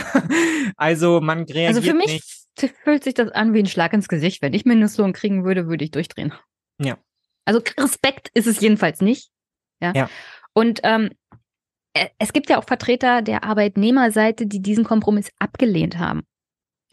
Nicht, weil ihnen das zu viel war, sondern weil sie gesagt haben, das geht so nicht, das kann ich so nicht mit mir vereinbaren. Diesen Kompromiss ja. kann ich nicht mittragen. Ja. Ja. Und ich, ja, und da sind wir dann halt eben, deshalb ist es ja auch so albern, was das, was Christian Lindner da an der Stelle mhm. sagt, weil es ist, ähm, weil natürlich zieht sich hier Politik auch wieder raus. Und sie, sie nutzt halt in gewisser Art und Weise auch eine politische Erzählung, ähm, die ihr abgenommen wird und die auch um sie herum gewachsen ist, ohne jetzt wieder auf die Linksliberalen einzukloppen oder so, aber die natürlich da auch besonders stark ist. Ne? Man schaut sich halt eben diese diese Aufnahmen an, die man ja regelmäßig irgendwie bekommt. Irgendjemand sitzt irgendwie im Café und trinkt da halt seinen Sekt und dann fragt man halt so, und Sie so, wie geht's Ihnen so, was, was wünschen Sie sich politisch? Und dann sind die halt so, ah, die NSDAP. Und dann ist man natürlich nachvollziehbarweise frustriert und man denkt sich so, was haben diese Leute eigentlich für ein Problem? Es ist ja okay hier in Deutschland und so und denen wirklich keinen Breit, keinen Breit würde ich vor denen irgendwie weichen und das ist ja auch alles nachvollziehbar, ja, aber es ist halt eben keine politische Analyse, sondern es bleibt dann halt auf so einer Individualebene und es ist halt keine politische Antwort damit verbunden und die Politik zieht sich halt auch zunehmend dahin zurück. Das hat man auch in den Reaktionen auf Sonnenberg gesehen, ne? es ist dann halt dieses, ja, wir brauchen mehr Gemeinschaft und wir müssen jetzt alle zusammenhalten, alle gegen die AfD und so weiter und so fort wo ich sagen würde, nee, das ist ja nicht eure politische Aufgabe, sondern eure politische Aufgabe ist dafür zu sorgen, dass weniger Menschen AfD wählen. Und wenn ihr nicht darauf reagieren könnt und wollt, ja, wenn es auch nicht verfassungstechnisch möglich ist, darauf zu reagieren, in der Art und Weise, wie sich die AfD das wünscht, und das ist ja für uns alle klar, dann gibt es halt eben nur ein begrenztes Feld des Zugriffs, ja, und dann können ja. wir uns die ganze Diskussion sparen, und das habe ich auch schon beim letzten Mal äh, so gemeint, ja, versuchen wir es doch einfach erstmal mit vernünftiger Sozialpolitik und dann mal gucken, wie viele übrig bleiben. Versuchen ja? wir es doch mal ein bisschen mehr mit Geld ausgeben. Aber ja. ich, ich ahne, ich ahne Übles, denn ähm, du hast es ja schon angedeutet, es gibt einen Tweet. und äh, ich habe dir das Bild davon auch geschickt. Wir haben ja jetzt in Berlin eine neue Regierung. Schwarz-Rot. Ja. ja und die toll. hat ausgegeben, wir müssen jetzt sparen. Ja. Was dazu führt, dass im Bezirksamt Neukölln Folgendes bekannt gegeben würde. Um die derzeit notwendigen Einsparungen von insgesamt 22,8 Millionen Euro pro Jahr zu erbringen. 22,8 Millionen. Ja, ja. Hm, hm. Das ist eigentlich gar nichts, aber okay. Musste das Bezirksamt mit dem Eckwertbeschluss unter anderem folgende Maßnahmen in den Jahren 2024-25 beschließen. Der Wachschutz an zwölf Neuköllner Schulen entfällt. Tagesreinigung an den Neuköllner Schulen entfällt. Grüße übrigens an Corona und die nächste Pandemie. Mhm, ja, das wird super. Obdachlosenhilfe wird reduziert. Wegfall der aufsuchenden Suchthilfe. Wasserspielplätze werden geschlossen. Auch ganz toll für Kinder, die nicht ersaufen wollen, ja. Also so lernen zu schwimmen oder so wäre vielleicht gar nicht so schlecht, aber was soll's. Kaputte Spielgeräte auf Spielplätzen werden nicht mehr erneuert. Auch hier nochmal richtig schön ins Gesicht für alle, die mhm. Kinder haben in diesem Land. Müllentsorgung in Grünanlagen wird halbiert. Auch hier wieder der Gruß an die nächste Pandemie. Schließung von drei Jugendfreizeit- bzw. Familieneinrichtungen. Also ich glaube, in Berlin-Neukölln hat man irgendwas gegen Kinder und Familien. Reduzierung der Stadtteilkoordinierung ab 2025.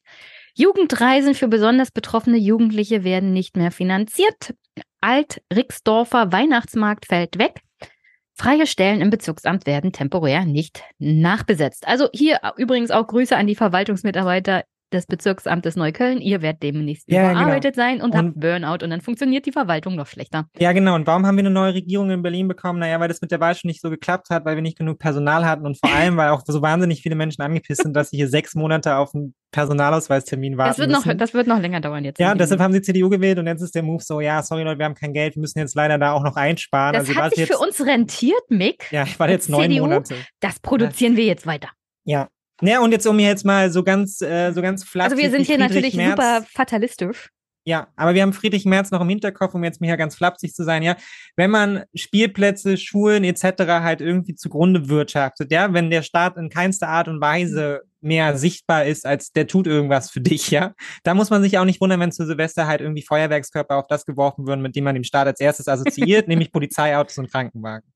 Ja, klar, es ist jetzt auch, ist ja, also ich meine, wann kommen, ja? wann kommen denn Menschen in Kontakt mit dem Staat? Auf unterster kommunaler Verwaltungsebene. Ja. Und die kriegen das auch übrigens alles ab. Ich freue mich jedes Mal. Ja, wir dürfen Leute, den Wachschutz dann auch sicherlich erhöhen in bei mir, so. ja, was der Staat ihnen wirklich alles antut. Ja, ich bin doch nur die Exekutive. Was kann ich denn dafür? Ja. Und Aber das, ist dann halt das, eben von der Rechts- und Ordnungspartei, ja, die hier mit ja. angetreten ist. Wir machen Berlin wieder ordentlich. So, das, das war mal eine staatstragende Partei. Also hier trägt keiner mehr den Staat. Aber genau das ist das Problem, weil ich glaube, dass es, ähm, und wie gesagt, das ist ja meine persönliche Theorie, aber ich, also erstmal glaube ich, dass wir haben nur die Möglichkeit, dort anzusetzen. Ja, weil die Diskussion, das habe ich ja auch in meinem letzten Podcast erzählt, die Diskussion auf Ebene der AfD macht halt auch keinen Sinn. Ja, du kommst da auch nicht weiter. Klar, wenn jetzt da jemand mir gegenüber sitzt und die NSDAP fordert, was soll ich jetzt mit dem diskutieren? Da ist auch klar, ja, wir finden jetzt hier keinen Kompromiss zwischen Demokratie und NSDAP.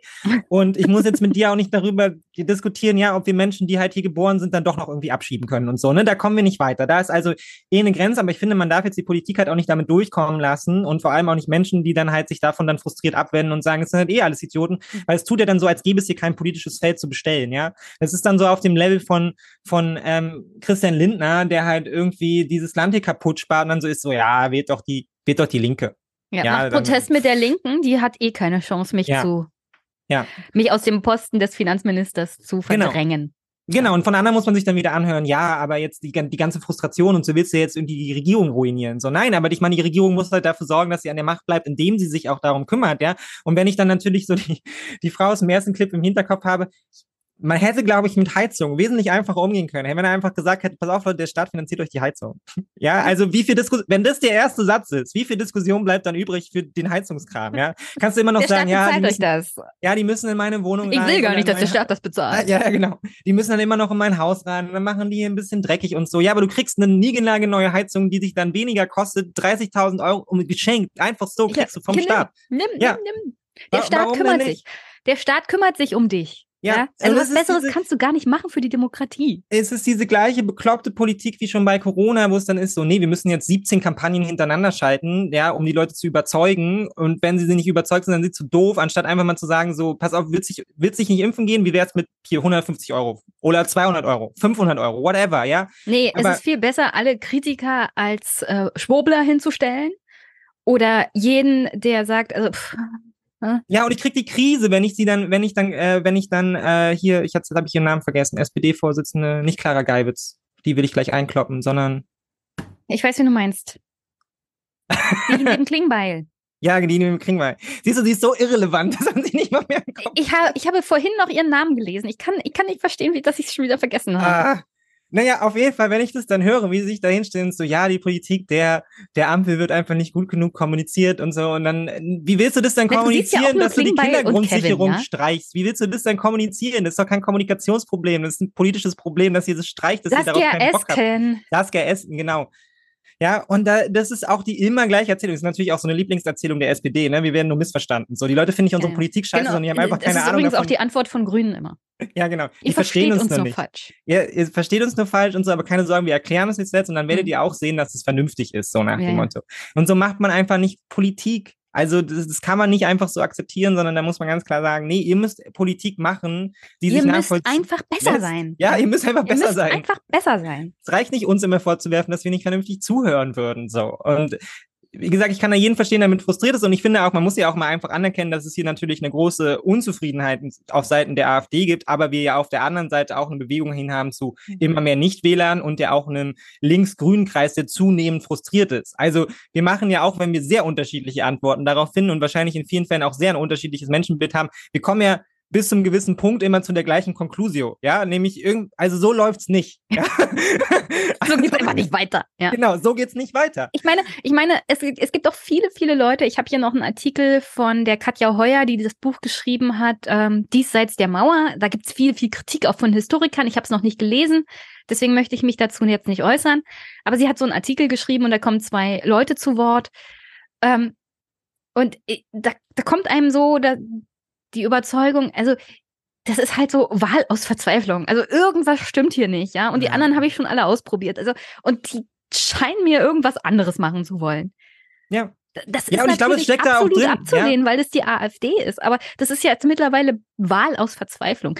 Ich meine, es wird sich auch viel darüber beschwert, dass in Ostdeutschland Leute die AfD wählen. In Westdeutschland gehen die Leute gar nicht mehr zur Wahl. Ja, das gibt's also halt auch. da, da gibt's ganze Landschaften, die sich völlig von der Demokratie verabschiedet haben, indem sie gar nicht mehr wählen gehen. Und dann gibt's tatsächlich Leute, die meinen, es ist immer noch besser, nicht zu wählen, als AfD zu wählen. Und Bodo Ramelow hat ja da in einem Interview bei Tilo mal dagegen gehalten und gesagt, Ja. nein, nein, es ist nicht besser, ni- nicht Wähler zu sein. Weil dann bist du gar nicht mehr am politischen Prozess beteiligt. Die Leute, die, die sich jetzt am politischen Prozess beteiligen, ich meine, wir kritisieren hier permanent rum, dass die AfD nicht die richtige Wahl ist, ja. Aber du kannst sie von der Demokratie überzeugen. Du kannst sie davon überzeugen, sich am politischen Prozess zu beteiligen. Du hast sie ja zurückgeholt Ja. in die Demokratie. Ich meine, über die AfD ist scheiße, aber sie sind zurückgekommen, ja. Naja, wir, wir haben das Du doch historisch sie auch jetzt nur noch abholen mit einem vernünftigen Ja. politischen Programm. Wir, ich meine, wir reden mit Blick auf die Ukraine immer davon, wie sich Geschichte wiederholt, ja, und alle Ja, ja. kamen den Zweiten Weltkrieg irgendwie raus und dann wird es daran nochmal abexerziert, weshalb man jetzt genau das Gleiche tun möchte. Also irgendwie, irgendwie wird ja darüber gerade diskutiert, aber der, der Rückschluss ist gar nicht da. Also nach 1945 sind nicht einfach alle Deutschen auf magische Art und Weise Demokraten geworden. Ne? Also es ist ja auch klar, vieles von dem. Nee, sich- sofort. Stunde hat Null, sich da waren alle Demokraten. Vieles von dem hat sich natürlich fortgesetzt und vieles von dem ist in unserer Gesellschaft vertreten und das nicht nur bei AfD-WählerInnen, ja. Also es geht ja nicht darum, dass wir jetzt irgendwie Ab, äh, ablehnen würden, ja, dass ein Großteil unserer Gesellschaft rassistisch ist, dass sie mit äh, Fremdenhass etc. sozialisiert wurden, ja, dass vielleicht auch manche einfach keine super guten Menschen sind, ja, sondern einfach auch dem Gegenüber nichts gönnen können oder was auch immer. Das steckt da natürlich alles drin, aber nach 1945 war die Strategie der US-Amerikaner dann auch nicht zu sagen, ja, kann man hat ein bisschen Entnazifizierung gemacht, aber das ist ja eher so auch zum Schein, ja, sondern die Verknüpfung war ja einfach, wir geben euch die Demokratie und wir geben euch den Kapitalismus und dann kam das Wirtschaftswunder und beides ist quasi miteinander gewachsen und der Aufstieg war da, ja, und es ist ja auch eins meiner Lieblingsbegriffe von äh, aus der Politikwissenschaft zu dieser Zeit, die desintegrier äh, die desinteressierte Untertanengesellschaft, ja, also es ist ja wirklich ein wissenschaftlicher Begriff, so waren die Deutschen halt drauf, denen war die Demokratie kackegal, ja, die wollten einfach Wohlstand, die waren froh, dass der Krieg zu Ende ist, ja, die waren froh, dass noch irgendwas übrig war, die waren traumatisiert und die waren einfach froh, dass sie was aufbauen konnten, ne, und dann ist man halt, dann hatte man wieder seinen Job, dann hatte man irgendwann sein Häuschen und dieses Wohlstandsversprechen ist halt für viele aufgegangen und daran knüpft der Sarah Wagenknecht heute auch an. Damit ist sie heute erfolgreich, dass sie erzählt, wie kommen zu diesem Wohlstandsversprechen, was irgendwie bis in die 70er Jahre hinein gewirkt hat. Dahin kann ich euch quasi zurückführen, ja, und sie findet dann auch die falschen Antworten darauf, aber die, die Idee ist ja erstmal grundsätzlich richtig, wenn wir Demokratie vermitteln wollen, so wie sie es bisher miteinander gemacht haben, dann müssen sie, müssen wir sie auch mit einem Erfolgserlebnis verbinden. Ja, niemand wählt einfach Demokratie, weil es ist die beste Form, sondern wir müssen davon ausgehen. Nee, Menschen sind egoistisch. Ja, Ja? Genau. Wer hätte es, Es muss, gedacht? mit, es muss mit Wohlstand verknüpft sein. Und dann funktioniert es auch. Und dann kannst du auch einem, aus einem Volk der Nationalsozialisten, kannst du dann auch, ja, in Anführungsstrichen, begeisterte Demokratieanhänger machen, die das du heute kannst, verteidigen du kannst aus einem AfD. Volk von Demokraten auch ganz begeisterte Diktaturanhänger machen. Wenn sie, Ja, ja, da, klar, wenn das sie halt davor anderen Krise, Seite wirtschaftlichen Ab Abstieg erlebt haben und wenn der Diktator ihnen verspricht, also ich gebe euch hier eine Möglichkeit des Aufstiegs. Ja, und wir haben diesen Abstieg Ich durchgesprochen. meine, der Aufstieg führt dann in den Zweiten Weltkrieg, aber was soll's? Ja, aber wir haben diesen Abstieg durchgesprochen. Wir wissen alle Ja. von diesem sozialen Abstieg. Wir wissen von dem Niedriglohnsektor, der gewachsen ist. Wir wissen davon, dass die Reallöhne seit Jahrzehnten nicht gestiegen sind. Ja, wir wissen um die Wohnungsnot. Das sind ja alles Fakten, die jeder von uns vor sich liegen hat. Und da reicht es halt einfach nicht als politische Antwort dann darauf zu gehen. Naja, uns geht's doch eigentlich gut in Deutschland. Es gibt überhaupt keinen Grund, die AfD zu wählen und so alles Idioten. Naja, die sind halt nur rechts und blöd. Ja. Und ja, und ich würde auch das sagen, ist übrigens kein Argument, Ey, das ja, darf um übrigens auch Bürger gerne zu dein, überzeugen. Ja, und ich würde auch sagen, das darf auch gerne deine Individualhaltung sein. So, ne? Ich würde jetzt von, also du musst ja nicht mit denen sprechen. Du darfst sie auch alle blöd finden, aber das darf nicht die politische Antwort sein. Und Nee. du darfst jetzt vor allem nicht der Politik quasi sagen, also das muss, muss jetzt eure Antwort sein an die. So. Also, Ne? also politische, also politische Würdenträger und Verantwortliche können das auch gerne selber denken. Ja. Sie sollten es nur nicht öffentlich sagen. Also Wählerbashing und auch da ähm, hat Bodo Ramelow sich ähnlich mal in Interviews geäußert. Also Wählerbashing sorgt dafür, dass äh, Wähler sich genau entgegen dem verhalten, was du dann von ihnen forderst. Ja, also, du, du musst, so du musst wirklich, Also, wirklich mit, mit Wählern teilweise umgehen wie mit Kindern. Ja, also wenn sie sich gegängelt fühlen oder beleidigt, dann kriegst du genau die Trotzreaktion, die du nicht willst. Deswegen ja, aber kennt doch behandle jeder sie wie Erwachsene. Ja? Kennt doch jeder auch von uns so. Ja, also ich mach Sachen vor allem Psychologie dann, wenn mir 101, 14, ja. Wenn mir Leute, 14 Leute sagen, mach das auf gar keinen Fall. Und dann denke ich so, ja, aber warum denn nicht? Mach ich jetzt einfach. Vielleicht bin ich nicht mehr dafür, aber ich mach's jetzt einfach, weil ihr gesagt habt, Ich nee. mach's jetzt trotzdem. Genau, ich mach's jetzt trotzdem. So. Weil ihr mir gesagt habt, dass ich das nicht machen soll. Das kennen wir doch alle, ja. Ja, also, ja, und ich finde es einfach, äh, klar, und, und mit der Wählerbeleidigung kommen wir da an der Stelle halt auch nicht weiter. Wie gesagt, wir können es als Individuum halt machen, so, aber ich lese dann halt auch so Twitter-Threads über so 18 Teile, wo es dann irgendwie anfängt mit so, liebe Ostdeutsche, Ja. die haben euch die Bananen gebracht und die Demokratie, so nach dem Motto irgendwie. Und dann denke ich auch so, das ist ja schon fast neokolonial, ja, die Weiße des böden Mannes, des äh, weißen Mannes oder des Westen. Also solche Leute werde ich übrigens nur noch blocken. Ja, da kommt nichts. Vernünftiges bei rum. Genau, es kommt halt nichts bei rum, ja, und alle liken es dann so, weil sie auch so sind, ja, ich habe keinen Bock mehr auf Ostdeutsche, so, und ja, manchmal spüre ich das auch, habe ich auch keinen Bock auf Ostdeutsche, ja, nervt mich dann auch, wenn ich die da sehe, wie sie da schlürfen und dann irgendwie sich die NSDAP zurückwünschen, habe ich auch keinen Bock darauf, aber da muss man halt eben Abstand gewinnen und wenn man das nicht kann, dann ist man halt auch nicht dafür, dann sollte man halt keine Politik machen, ja, aber man darf jetzt, finde ich, nicht noch der Politik sagen, das soll jetzt eure Agenda sein, sondern ich finde, da muss man einfach auf die sozialen Missstände in Deutschland gucken und halt sagen, es gibt da so viele Ansatzpunkte, die wir erstmal ausprobieren können, bevor wir jetzt sagen, so, die sind verloren. Ja, Ostdeutschland, keine Ahnung, zieht die Mauer wieder rum, ist durch. Antifaschistischen Schutzwall aufbauen. Ja, obwohl, nee, dann sitze ich ja hier auch. Also das eh nicht. Nein. Äh, ich glaube, wir überspringen mal ähm, die Studie der Uni Ludwig, äh, der Uni Leipzig. Ich glaube, wir haben keine Zeit mehr. Ja, wird schon eng hier, ne? Ja. Ja, ähm, weil wir wollten noch ein bisschen über Russland reden. Und dann hatten wir ja noch die Orcas. Wir wollen uns ja noch belohnen heute. Also wir, wir überspringen einfach die Studie der Uni Leipzig, die einfach nur Also vielleicht diesen einen Clip, ja. Okay, welchen jetzt? Ich habe ich hab, ich hab die Studie hier und die Sache ist, ähm, es ist ja nichts Neues. Also die halten fest, dass Ostdeutsche so grundsätzlich eigentlich die Demokratie befürworten, dass aber die Demokratie für sie aktuell nicht so richtig funktioniert. Das dürfte uns alle nicht überraschen. Das wissen wir jetzt alle mittlerweile seit ja, ja, äh, gefühlten 30 Jahren. Haben wir gemerkt. Ja. Du bist ja auch Politikwissenschaftler wie ich. Ja. Wir haben ja solche Kurse gehabt bezüglich Statistik und Sozialwissenschaften, wie man Umfragen macht, ja. Das ist sehr schwierig. Ja, ist sehr schwierig. Ähm, stellt sich raus, dieses Policy Paper hat Folgendes gemacht. Übersicht der Antwortkategorie des Fragebogens zur rechtsextremen Einstellung. Da gibt es einen Skalenwert von 1 bis 5, mhm. wobei 1 und 2 dann jeweils sind, lehne ich völlig ab und lehne ich überwiegend ab. Mhm. Und 3, 4 und 5 sind folgendes. 3 ist Stimme teils zu, teils nicht zu, 4 ist Stimme überwiegend zu und 5 ist Stimme voll und ganz zu. Mhm. Dieses Policy Paper hat diesen mittleren Teil, von dem ich immer sagen würde, die Leute kreuzen es an, wenn sie nicht genau wissen, was sie ankreuzen sollen. Ja, Leute kreuzen immer die Mitte an. Genau. Jeder von uns, der schon mal einen Test gemacht hat, im Zweifelsfall kreuzt man immer die Mitte an. Hat Ihnen das Essen gefallen und es war so lala, ja, ja, ja Mitte. Mitte. Genau. Und, und was, was dieses Policy Paper macht, ist, dass sie eins und zwei nehmen als Ablehnung, mhm. die drei dann als latente Zustimmung, ah. also die Mitte-Antwort, ja. wo, wo ich jeden, jeden, der diese, also wirklich, die haben über 3000 Leute gefragt. Und ich würde gerne die, diese über 3000 äh, Probanden gerne fragen, was, warum sie drei angekreuzt haben. Also die Mitte wahrscheinlich meistens, äh, ich wusste halt nicht ganz genau. Ja. Und dann würde ich nicht unbedingt die drei als latente Zustimmung werten. Haben sie aber gemacht. Ja. Und dann natürlich vier und fünf manifeste Zustimmung. Was dazu führt, dass solche Aussagen wie zum Beispiel manifeste und latente Zustimmung zu den Aussagen der Dimension Befürwortung einer rechtsautoritären Diktatur. Dann wird auf einmal aus 8,6 Prozent der Befragten, die sagen, im nationalen Interesse ist unter bestimmten Umständen eine Diktatur die bessere Staatsform, werden aus auf einmal 30 Prozent, weil wir ja, zusätzliche 22,1 Prozent latente Zustimmung haben. Und entsprechend war natürlich die mediale Reaktion, weil ja. von 8,6 zu 30 Prozent, die sagen, ähm, wir finden eine Diktatur unter Umständen gar nicht so schlecht, schon ein gewaltiger Unterschied ist. Das sind alles Leute, Universität Leipzig, die teilweise aus dem Westen kommen, von denen ich wirklich, also wenn du diese Art von Auswertung hast, kann ich nur sagen, also ist es manipulativ oder die haben vorher schon ein Ergebnis im Kopf gehabt, das sie jetzt nur noch bestätigt haben wollten.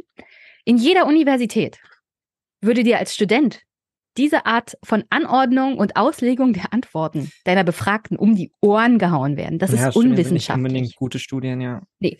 Und äh, deswegen kann ich das hier auch nicht so richtig ernst nehmen. Und dann habe ich hier mal einen Clip mitgebracht, wo sie ja in der Pressekonferenz sagen, also eigentlich ist das die Mitte unserer Befragung, aber wir werten das trotzdem als latente Zustimmung.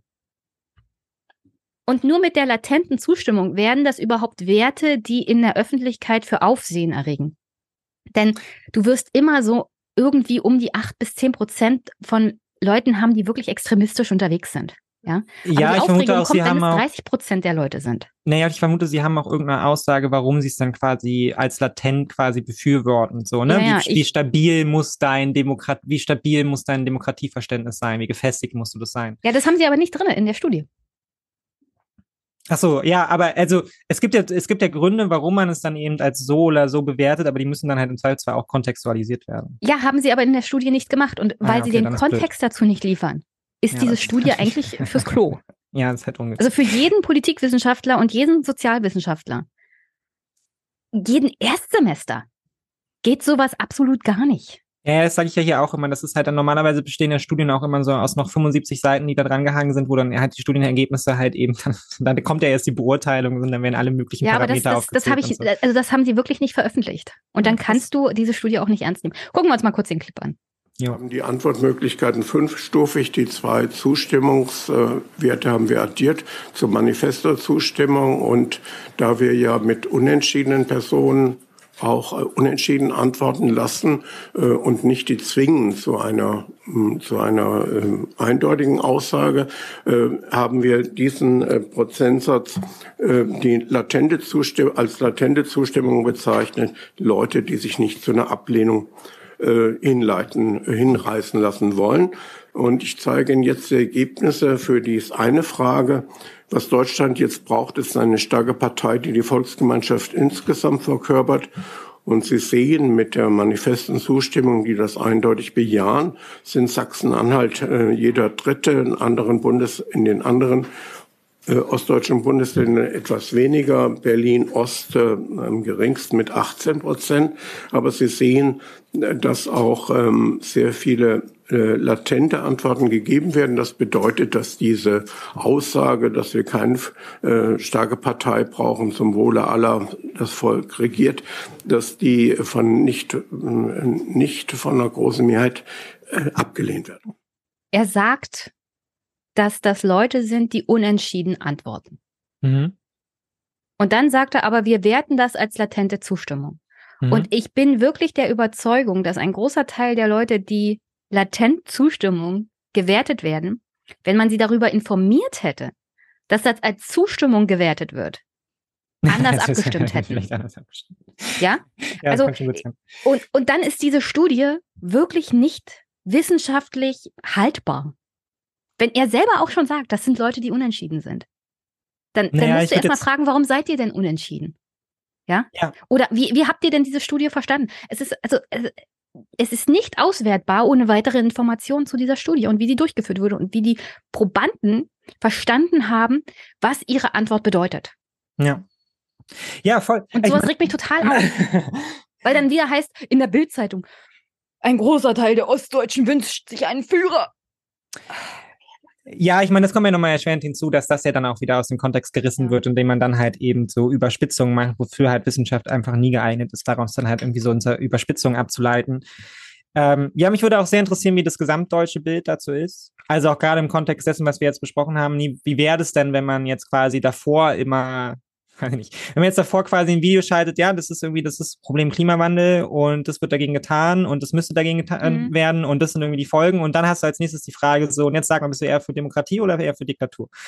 Und das ist dann in dem Kontext, ne, also da kann natürlich auch eine ganze Menge einfließen. Wir wissen ja nicht, was das bedeutet. Ne? Woran denken Sie auch? Denken Sie an eine Diktatur in Form der, äh, der DDR oder, ja, muss man ja auch sehen, ist ja auch eine Diktatur, wird auch als Diktatur beschrieben, ist aber, wird aber im Rückblick positiv betrachtet, ist also offensichtlich ein anderes Bild als halt von der, ähm, von der Nazi-Diktatur, ist auch eine andere Diktatur und solche Sachen. Also was für Assoziationen fließen damit ein, weshalb ich ja auch am Anfang meinte, ich glaube, wir kommen an, an dem Punkt nicht weiter, weil wir pathologisieren an einem, an einer Vielfalt von Menschen herum, die wir halt immer nur kategorisieren als halt irgendwie die Ostdeutschen. Die Ostdeutschen sind aber sehr vielfältig. Ja. Ähm, ja, um nur mal so ein persönliches Beispiel zu machen. Also ich kann auch mit meinen frustrierten Brandenburgern um einiges besser umgehen als mit den frustrierten Dresdnern. So, ja, also das, da sind ja auch schon Welten dazwischen. Ja, ja, wenn man sich einfach mal auch in Ostdeutschland diese Verhältnisse anschaut, ja, dann kriegt man auch ein ganz unterschiedlichen Zugriff darauf, wer jetzt vielleicht mehr, für wen man jetzt vielleicht mehr Verständnis hat, wenn er sich beschwert und für wen jetzt vielleicht auch ein bisschen weniger und so, ne?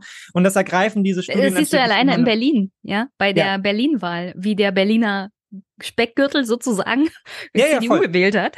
Ja. Und es ist jetzt keine Fahrradwege mehr für Innenberlin. Ja, genau, das, ist, das, das haben wir jetzt das Problem jetzt hier, ja. ja.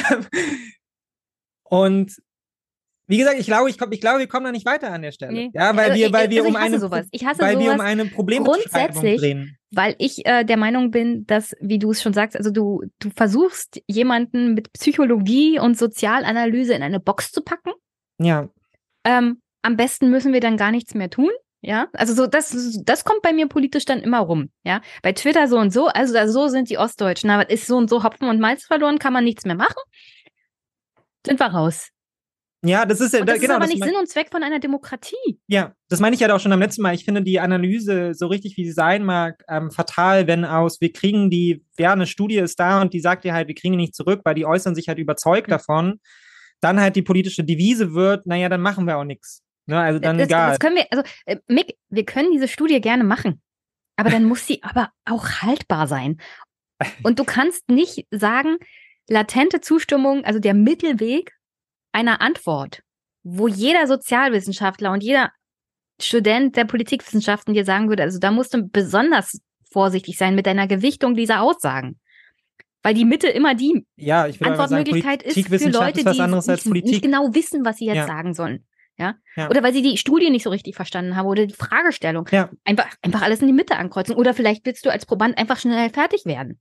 Ja, naja, Sozialwissenschaft ist ja insgesamt, ne, es ist ja die, die Annäherung an Gesellschaft. Ne? Ja. Also man versucht ja, deshalb sind es ja auch Aber dann verschiedene muss die. Annäherung halt in der Studienanlage auch besser sein. Also auch hier wieder die Anforderung an diese Ja. Wissenschaftler. Macht's bitte besser. das stimmt. Aber auch wir, ganz wir können, wir grundsätzlich. können gerne, wir können gerne festhalten, dass 8,6 Prozent der Ostdeutschen sagen, wir hätten gerne eine Diktatur zurück, weil das äh, ist besser für uns. Aber vielleicht auch ganz grundsätzlich, so erstes Semester Politikwissenschaften. Das, was dir aber vermittelt wird oder generell in den Sozialwissenschaften, ist ja immer die Naturwissenschaften, das sind erklärende Wissenschaften, und es gibt die Sozialwissenschaften, das sind verstehende Wissenschaften. Und wir erleben hier vielleicht auch so ein bisschen so eine Drehung des Ganzen, indem wir halt sagen, ja, wir erklären jetzt mit Politikwissenschaft quasi Gesellschaft. Aber da, Ja, so sie versucht sich, nicht. Genau, und sie versucht sich ja dem nur anzunähern, ja. Sie versucht ja abzubilden, was ist Gesellschaft und das irgendwie zu begreifen, aber daraus erwächst keine politische Analyse, genauso wie halt eben mit Blick auf Corona aus, ja, Menschen stecken sich so und so an, wenn noch keine politische Handlung folgt, ja, und genauso muss man halt hier auch sagen, aus der Politikwissenschaft allein kann keine politische Handlung abgeleitet werden. Sie beschreibt nur ein Feld, ja, und es mag stimmen und das mag auch nicht stimmen, ja, aber das macht halt den politischen Raum nicht kleiner. Es sollte ihn nicht kleiner machen. Es darf ihn nicht kleiner machen. Wenn die, wenn die politische Konsequenz ist, die wir daraus ziehen, dann machen wir halt keine Politik mehr. Ja, weil wir kriegen sie ja eh nicht zurück. Ja. Aber das, das ist halt, ähm, das ist halt die Aussage dieser Studie. Oder beziehungsweise es gibt, es ist nicht die Aussage dieser Studie. Aber es gibt Leute, die interpretieren diese wirklich fehlerhafte Studie so. Also die kriegen wir nicht zurück, da brauchen wir dann halt Ja. auch nichts mehr machen. Und das ist dann auch wieder demokratiegefährdend. Ja. Aber das wollte ich hier zum Abschluss des Themas Sonneberg nochmal sagen. Also alles, wie wir darauf reagiert haben, danach kam diese Studie, also alles daran ist wirklich frustrierend. Ich fühle mich wirklich wieder auf Anfang 2013, ja. Ja, das meine ich ja. Wir kommen Aufkommen ja, der AfD und seit, seit zehn Jahren ja, wir drehen wir uns jetzt dieser, jedes Mal im Kreis. ja, jedes wir, Mal. wir drehen uns im Kreis. Die Diskussion wird nicht besser. Ja. Und jedes Mal auch wieder, das ist dann so das erste nach so, ja, aber die sind ja gar nicht alle arm und so, ja, who Ja, ja, cares? ja, also, ja. Ja, ja. Wie, wie Ähm, armutsbetroffen darf ich sein, also muss ich sein, bevor ich AfD wählen darf oder so. Also das, da sind ja auch schon wieder so ganz komische Rückschlüsse da drin drin. So, ne? Natürlich soll man das am Ende nicht verrechtfertigen, so, aber ob ich jetzt das eklatante Gefühl von Wohlstandsverlust habe oder eh schon ganz unten angekommen sind, das ist am Ende auch egal, das sind Marginalien, ja. Es geht am Ende dann eben trotzdem um politische Kontrolle und darum, dass ich das Gefühl habe, mein Konto wird nicht immer leerer, ja, oder ich laufe hier in eine Gefahr rein, die immer leerer wird, ja. ich und hole mir halt meine Kontrolle zurück Genau, über diese und Demokratie und meine Beteiligung, indem ich AfD wähle. Das Ja, das hatten wir halt schon beim ablehnen. letzten Mal. Die Ja. einfachste Antwort darauf ist halt auch einfach erstmal zu sagen, sowohl für die AfD als auch ihre Anhängerschaft, Take halt eben back zu sagen, control. Take back control und im Zweifelsfall die Ausländer sind schuld. Ja, also wenn wir die nicht hier hätten, dann wäre alles wieder gut, weil ich meine, eine bessere Antwort können sie auch nicht finden, weil dann müssten sie ja auch ihr eigenes Politikmodell letztendlich hinterfragen, ja, sondern dann ist halt eben, ja, die Ausländer sind schuld und alle sind so, ja, ich sehe jetzt, die Ausländer haben ein Smartphone, also sind die schuld, so. Ja, genau. Okay, wir machen ganz, ganz kurz noch Russland, weil ich da zwei grundsätzliche Sachen habe. Ja, und, Erstmal, ich habe nicht ganz verstanden, wo die Kritik jetzt war bezüglich der Berichterstattung des öffentlichen rechtlichen Rundfunks. Vielleicht kannst du mir das erlaufen. Du, ich finde, ich soll das jetzt erläutern. Ich fand ja, das so ein ich habe nicht ganz mitgekriegt. Also die Leute haben sich tierisch darüber aufgeregt, dass im öffentlich-rechtlichen Rundfunk keine Live-Berichterstattung von dem von der Kolonne der Wagner-Söldner Richtung Moskau war. Ja, ich habe dazu So habe ich das verstanden. Ja, ich habe dazu einen sehr Äh, ich habe, Tweet ich habe aber eh bei YouTube das äh, verfolgt über einen anderen Kanal. Deswegen, also wer sich informieren wollte, konnte das tun. Dazu brauche ich nicht die öffentlich-rechtlichen.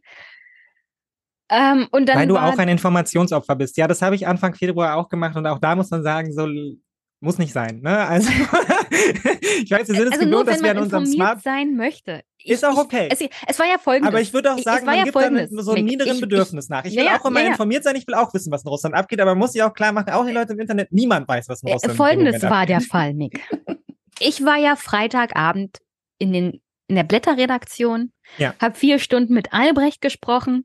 Als ich dann wieder zu Hause war, also in Karlau, war es 1 Uhr morgens. Ich habe nichts von diesem Theater mitbekommen und Ja, habe dann sozusagen nachgeschaut. Ja. ja? Und das Hab habe ich über gemacht. YouTube gemacht. Und danach war ich auf Twitter und habe die Diskussion auf Twitter mitbekommen, wo ich nicht ganz verstanden habe, was habt ihr denn jetzt schon wieder mit dem öffentlich-rechtlichen Rundfunk? Ja? Also so Ja. war meine Information. Also das Grundproblem war wohl irgendwie, das ist jetzt sicherlich auch ein bisschen überspitzt, aber so habe ich es wahrgenommen. Das Grundproblem war wohl irgendwie, also es gibt ja tolle Sender im Ausland, wie die BBC und Co., die haben darüber die ganze Zeit berichtet und auch in Deutschland, Tagesschau 24 hat damit irgendwann angefangen, darüber zu berichten, aber das Problem, was dann problematisiert wurde, war irgendwie so ein bisschen, dass nicht auf jedem Sender gleichzeitig quasi jetzt Sondersendungen Russland und mit Experten und was auch immer. Was natürlich eine völlig alberne Kritik ist, die ich dann auch da irgendwie in so einem Tweet auseinandergenommen hatte, wo dann auch irgendwie jemand so schrieb, so, ja, wir haben die beste Berichterstattung, ja, irgendwie über das Königshaus, wenn dann in Großbritannien halt jemand stirbt und jemand Neues auf den Thron kommt und so, und da schicken wir die ganzen Experten hin und so weiter und so fort. Und jetzt für Russland, da schaffen wir es nicht mal dafür, eine Sondersendung halt irgendwie auf die Beine zu stellen. Was natürlich im Umkehrschluss bedeutet, naja, man nimmt an, dass das, was man irgendwie in England macht, Journalismus ist, ja, und jetzt erwartet man den gleichen Nicht-Journalismus halt irgendwie für Russland. Weil ich habe mich das auch gefragt, weil ich, wir haben ja dann gesehen, was dann die Berichterstattung war. Ja, die so war grausig. Michael Roth, der dann halt in den Heute-Journal irgendwie so, ja, also ich als irgendwie Außenpolitik-Typ von der SPD, keine Ahnung, warum ich das bin, ich habe von nichts eine Ahnung, sag ihnen jetzt mal, alles ist möglich, ja. Und dafür sind die zu dem nach Hause gefahren, um dieses Statement aufzufangen. Ja, wo man sich so denkt, so Leute, macht lieber gar nichts. Also was soll denn das? Diese Also was verschwendet Spekulation. ihr die CO2, ähm, den CO2-Ausstoß und das Geld und die teure Technik? Ja, das hätte ich euch Nee, und auch über ein eine Erzählung von sagen können. Alles Journalismus? ist möglich. Ich kann es ja nachvollziehen. Mir geht es ja auch so. Ich will dann auch spekulieren und so, ja. Aber dann ruft irgendwie eure Freunde an oder setzt euch in Discord oder was auch immer. Macht eure eigenen Thesen, weil die werden auch nicht blöder sein als das, was ihr, im, was ihr dazu im Fernsehen seht, ja. Klar, es gibt da 75 äh, Russland-Experten und von denen werden euch 73 das erzählen und drei andere das und am Ende weiß es keiner, ja, weil sie halt auch alle nicht in Russland sind, weil niemand in dem Moment weiß, was dann halt eben bei Wagner abgeht und so. Das kannst du nicht sehen. Es Ja, macht keinen also Sinn, ich, darüber ich glaube, zu berichten. Ich glaube folgendes, ähm, also das ist meine These. Ja. Die Tatsache, dass wir uns wirklich komplett von russischen Medien verabschiedet haben, sowohl was den sozialmedialen Diskurs angeht, als auch RT Deutsch, weil Angst vor Propaganda. ja. Deswegen hat man das ja alles abgestellt in Deutschland. Was dazu führt, dass man noch weniger Informationen aus dieser Blackbox Russland hat. Also kannst mir nicht erzählen, dass wenn Ina Ruck irgendwo in Moskau ist, wenn sie überhaupt in Moskau ist, wirklich Informationen hat. Nee. Und natürlich weißt, du weißt doch, dass RT Deutsch eine Propagandasender ist. Aber dann, aber wenn du das weißt und das einordnen kannst, dann wäre es vielleicht gar nicht so schlecht, wenn die weiterhin in Deutschland senden, damit du wenigstens in gewisser Weise einen Blick in dieses kleine, kleine Fenster hast, weil du die Propaganda theoretisch dann auch deuten kannst. Ich, ich alles das, was mir erzählt wurde von diesem Wagner Coup, Aufstand, Revolution, im Endeffekt war es, glaube ich, eher so eine Art, naja, Meuterei. Nichts davon war 24 Stunden später noch haltbar. Ja, also dieser Ja. Aufstand hat ja 36 Stunden gedauert. Maximal. Ja, und was dann da auch wieder rumdiskutiert wird. Und so. Also ganz, Putsch ganz scharf fand ich ja den Tweet von Carlo Masala. Ja, das ist ja herrlich, ja. Also zum, ich liebe den Zynisch Geruch von Bürgerkrieg am frühen Morgen. Ja, das ist dann auch. Ich- Ich habe, ich habe mich sowas von in die Nesseln gesetzt, dass ich gesagt habe, also, äh, also Bürgerkrieg, so grundsätzlich, ist erstmal eine schlechte Idee. Ja. Ja. Weil Zivilisten sterben. Dass das ein Militärexperte sagt, sei mal dahingestellt. Er hat diesen Tweet dann gelöscht und als zweiten Reaktionstweet folgendes ja, gesagt. Ich weiß, es ist das Geilste da. Tweet mit dem Civil War gelöscht, weil viele sich große Sorgen um das Leben russischer Gewaltakteure machen. Tut mir leid, dass ich eure Gefühle verletzt habe. Wäre nur schön, wenn ihr euch die letzten 16 Monate auch so große Sorgen um ukrainische Zivilistinnen gemacht hättet. Ja. Also ich weiß ganz genau, als Russen sind so und so nur noch Orks. Mhm, Und ja. wenn die sterben, ist das völlig in Ordnung. Aber ich möchte noch mal darauf hinweisen, wisst ihr denn überhaupt, was ein Bürgerkrieg ist? Das ist nicht so, als würde die russische Armee auf die Wagner-Soldaten schießen, sondern wenn in, in Russland ein Bürgerkrieg losgeht, dann kämpfen Bürger gegen Bürger. ja, es ist Wir hatten in der System. Ukraine seit 2014 einen Bürgerkrieg. Wir haben, wir haben in Sudan einen Bürgerkrieg gehabt, der, der hat Jahrzehnte gedauert. Ja. Leute werden vertrieben, verhungern, sterben, Frauen und Kinder. Nee, und wir hatten vor allem, also muss man ja auch ganz deutlich sagen, wir hatten seit 100 Jahren knapp keinen Bürger, hätten keinen Bürgerkrieg mehr in der Dimension gehabt. Nee, also nicht, der, der letzte Bürgerkrieg in Russland hat fünf Millionen Zivilisten gefordert. Ja. Nur Zivilisten. Ja. Ja.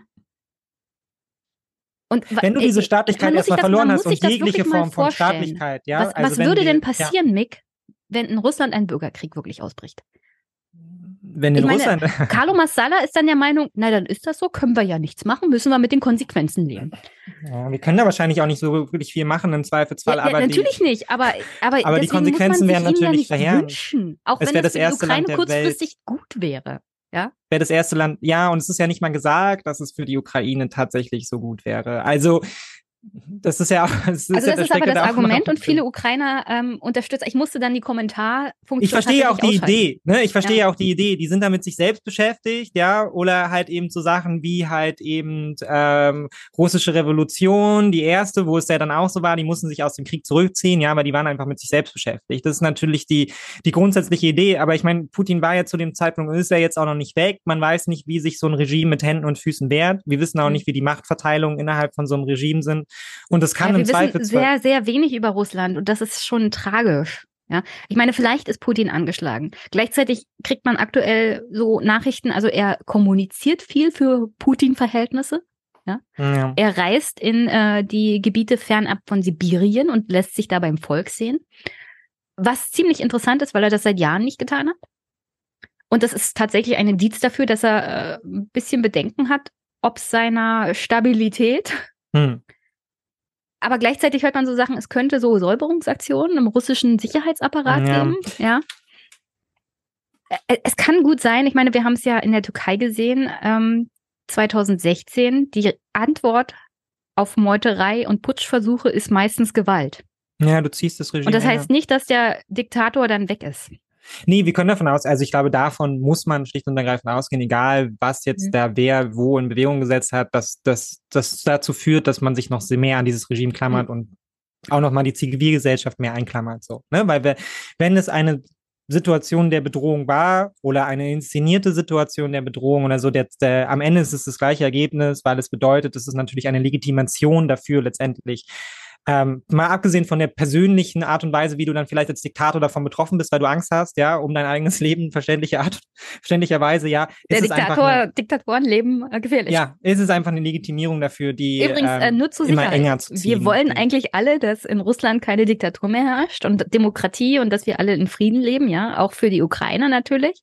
Und wir wollen alle, dass die, dieser Krieg endet, in dem Zivilisten auch sterben. Aber deswegen kann man sich doch trotzdem differenziert damit auseinandersetzen.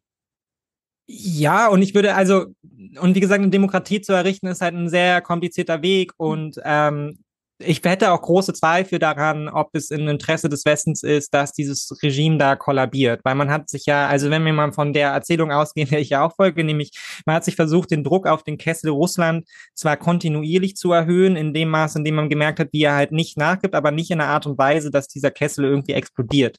Und natürlich ein drohender Regimezusammenbruch ist halt genau dieses Explodieren des Kessels. Und das bedeutet, das hat man jetzt nicht gemacht, weil man irgendwie Putin-Unterstützer ist oder so, dass man versucht hat, den Druck langsam zu erhöhen, sondern es ist natürlich strategisch nachvollziehbar, dass man das so macht, weil man ja Kontrolle über diesen Konflikt so gut wie möglich erhalten möchte. Ne? Weil man, weil man versucht, mit jeder Aktion dem Gegenüber einen Moment zu geben, um darauf zu reagieren, dann zu schauen, dass man wieder ein neues Verhältnis zueinander findet, halt irgendwie in diesem Konflikt, weil es ist ja allen Parteien klar, mit was sie da halt eben spielen, nämlich mit Atomwaffen, mit einem erheblichen Potenzial auch von Ja. regulären Bewaffnungen und so weiter und so fort. Das Von heißt, dem wir übrigens alle nicht wollen, dass sie in Hände von ähm, dann potenziellen Warlords fallen. genau. Und es ist halt das, so ein, die Gefahr besteht ja auch immer, wenn so ein, so ein Regime auseinanderfällt, das eher mafiöse Strukturen hat, dass Ja. das Land dann in verschiedene Warlord-Zonen fällt. Was passiert dann mit den Atomwaffen? Ja, ja, genau. Und was passiert, also und was ist auch die, die Auswirkung auf Europa und auch auf die Ukraine, wenn an deren, also dann ist da auch niemand mehr, mit dem du verhandeln kannst, Ja. ne? im Zweifelsfall. So.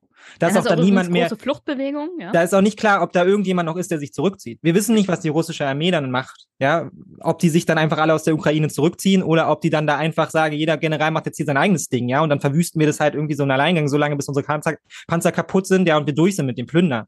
Also damit fällt ja auch jegliche und jetzt ist natürlich die russische Staatlichkeit jetzt keine, die man präferiert, aber damit fällt natürlich jegliche Kontrollinstanz auf allen möglichen Ebenen weg, ja, und jegliche Ja, der, Art und der, Weise, der Staat wie man als tatsächlich ähm, Gewaltmonopol ja, genau, das hat ist ja auch eine mehr da. gewisse Sicherheitsfunktion.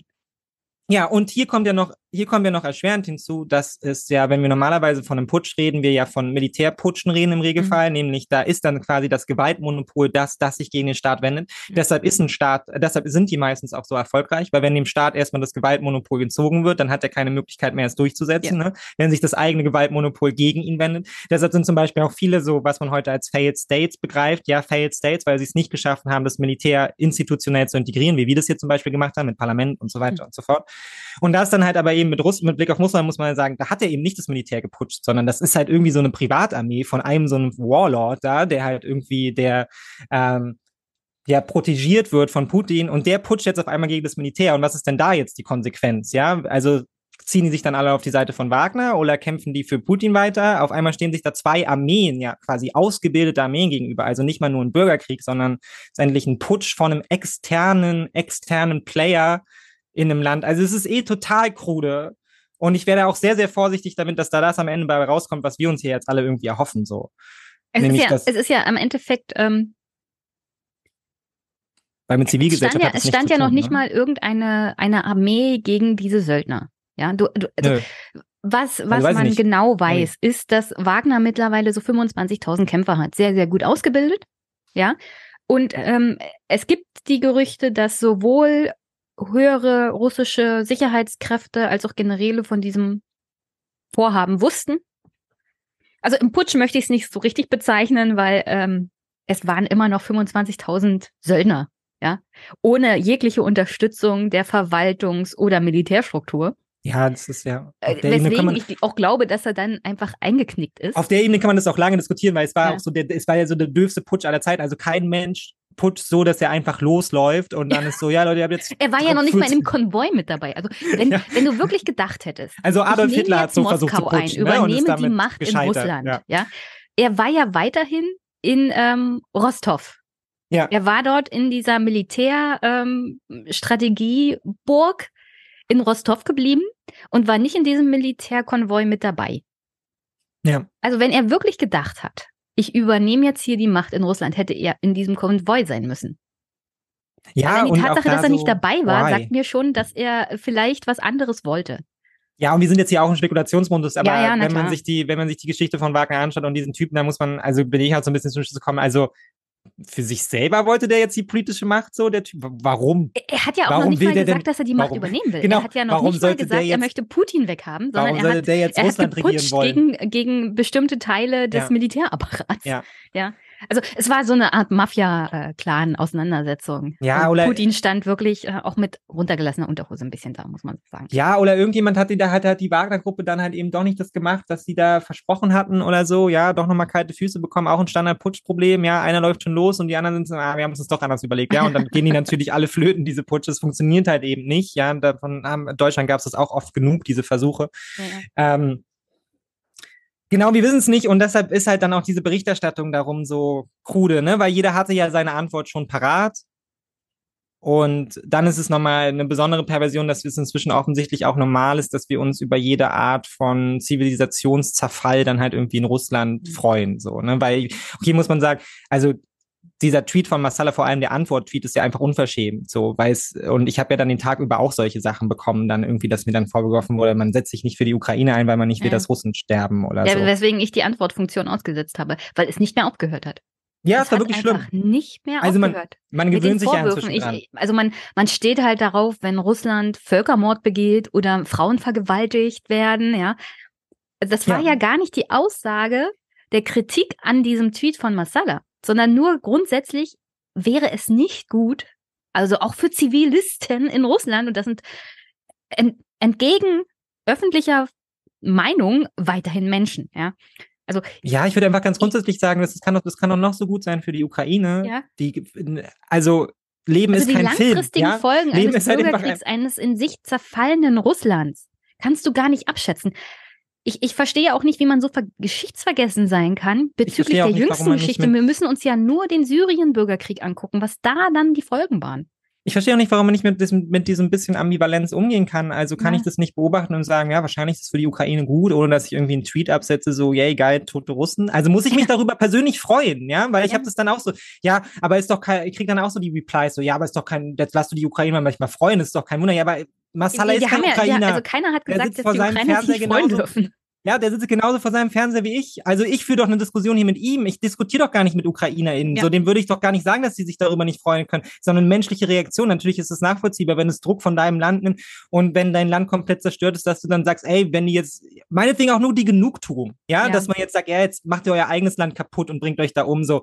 Klar, aber ich bin ja nicht in der Ukraine und Masala ist auch nicht in der Ukraine, sondern wir führen hier eine Diskussion unter Deutschen, die davon alle nicht betroffen sind, die alle nur vor dem Fernseher sitzen. Und ich finde, da muss man einfach sagen, da muss genug Raum für die Ambivalenz sein, dass ich sage, okay, ja, das mag für die Ukraine gut sein, aber ich freue mich nicht darüber und nicht auf so eine Art und Weise. Und das macht Masala ja regelmäßig, ja, dass er da jetzt irgendwie so diese Filmzitate rausholt und sich dann halt das da irgendwie so genüsslich in die Gegend haut. Und ich glaube sogar, er kann das de facto noch differenzieren, ja. Er ist ja kein, Er kein macht per das aber nicht in seinen Tweets und das macht ihn schon zu einem schlechten Experten.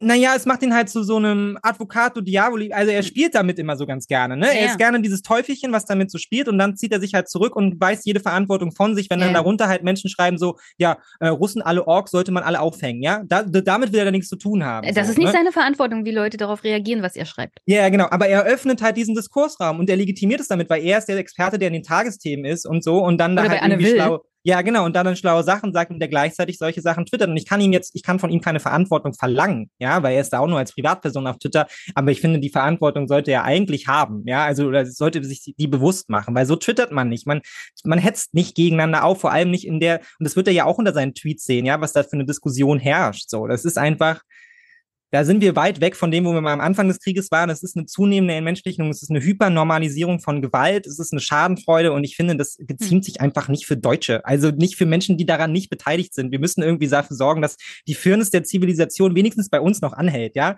und dass jeder, der jetzt sich irgendwie über den toten Russen freut, der irgendwo aufgeknopft ist, dann halt dafür auch was auf die Finger bekommt. So, nein, darfst dich nicht darüber freuen. Das ist nicht dein Job, dich darüber zu freuen. Sorry, aber es ist einfach nicht menschlich. So. Sehr gut. Ja. Wollen wir uns mit Orcas beschäftigen? Ja, lass uns mit Orcas beschäftigen. Okay, Orcas fangen an, äh, Yachten zu se- versenken. Und Ja, zwar in find ich- Spanien und find- Portugal angefangen. gut. Also Orcas eat jetzt the rich, ja. Ja. Das ist das Einzige, was im Leben noch Spaß macht, sind diese Orcas, die irgendwelche Jagden kaputt machen. Ich, ich habe dann mittlerweile auch Te Texte gesehen, die, die so sagen, nee, Orcas sind nicht cool. Nein. Die sind gar keine Kapitalismuskritiker, indem die Natürlich. Yachten versenken. Natürlich. Machen wir das Ach, nicht nee. wieder kaputt. Ach nee. Orcas sind Ich- alles aufrechte Sozialisten. Genau. Ja, deshalb machen die genau. die Yachten Ich habe kaputt. ich hab einen Clip mitgebracht. Orcas versus Yachten. Orcas, faszinierende Tiere, mancher wartet Stunden, um sie mal im offenen Meer zu sehen. Dieser Schwertwal kommt allerdings überraschend und sehr nah an das Schiff des holländischen Segelteams Jajo heran. Der Orca hat Begleitung. Es ist mitten im Rennen. Lautes Klopfen schreckt die Tiere nicht ab. Oh my God. Beeindruckend die Orcas, wunderschöne Tiere, aber auch ein gefährlicher Moment für uns. Das Team hat gut reagiert, die Segel eingeholt, das Tempo rausgenommen. Zum Glück sind sie schnell verschwunden. Das war ein beängstigender Moment. Der Mannschaft passiert nichts, am Boot kein Schaden. Das Verhalten der Orcas mysteriös. Andere Segler trifft es heftiger. Schiffbruch nach Orca-Attacke. Eine Schweizer Yacht im Hafen von Barbate an der andalysischen Küste. Weiterfahrt unmöglich. Der Schaden zeugt von der Kraft der Orcas. Das Schiff hat den kompletten Flossenkiel verloren. Die Orcas haben mehrere Teile, vor allem aber den Rumpf beschädigt und damit die zentrale Struktur. 28 solcher Angriffe allein in diesem Jahr. Seit 2020 mehr als 500 so Tierschützer. Mal mehr, mal weniger gefährlich. Warum die Orcas Schiffe in Not bringen, Forscher rätseln. Gegen Menschen sind die Tiere eigentlich nicht aggressiv, auch wenn sie Killerwale genannt werden. Was also treibt sie an? Nahrungskonkurrenz, Angeberei, Spieltrieb? Es kursieren immer mehr Theorien. Thomas Käsbohrer hat Orca-Angriffe untersucht und ein Buch geschrieben. Er meint, die Tiere wüssten genau, was sie tun. sehr intelligent, sehr sozial denkend. Sie leben im Rudel und die probieren gerne mal irgendwas aus. Die machen mal irgendwas.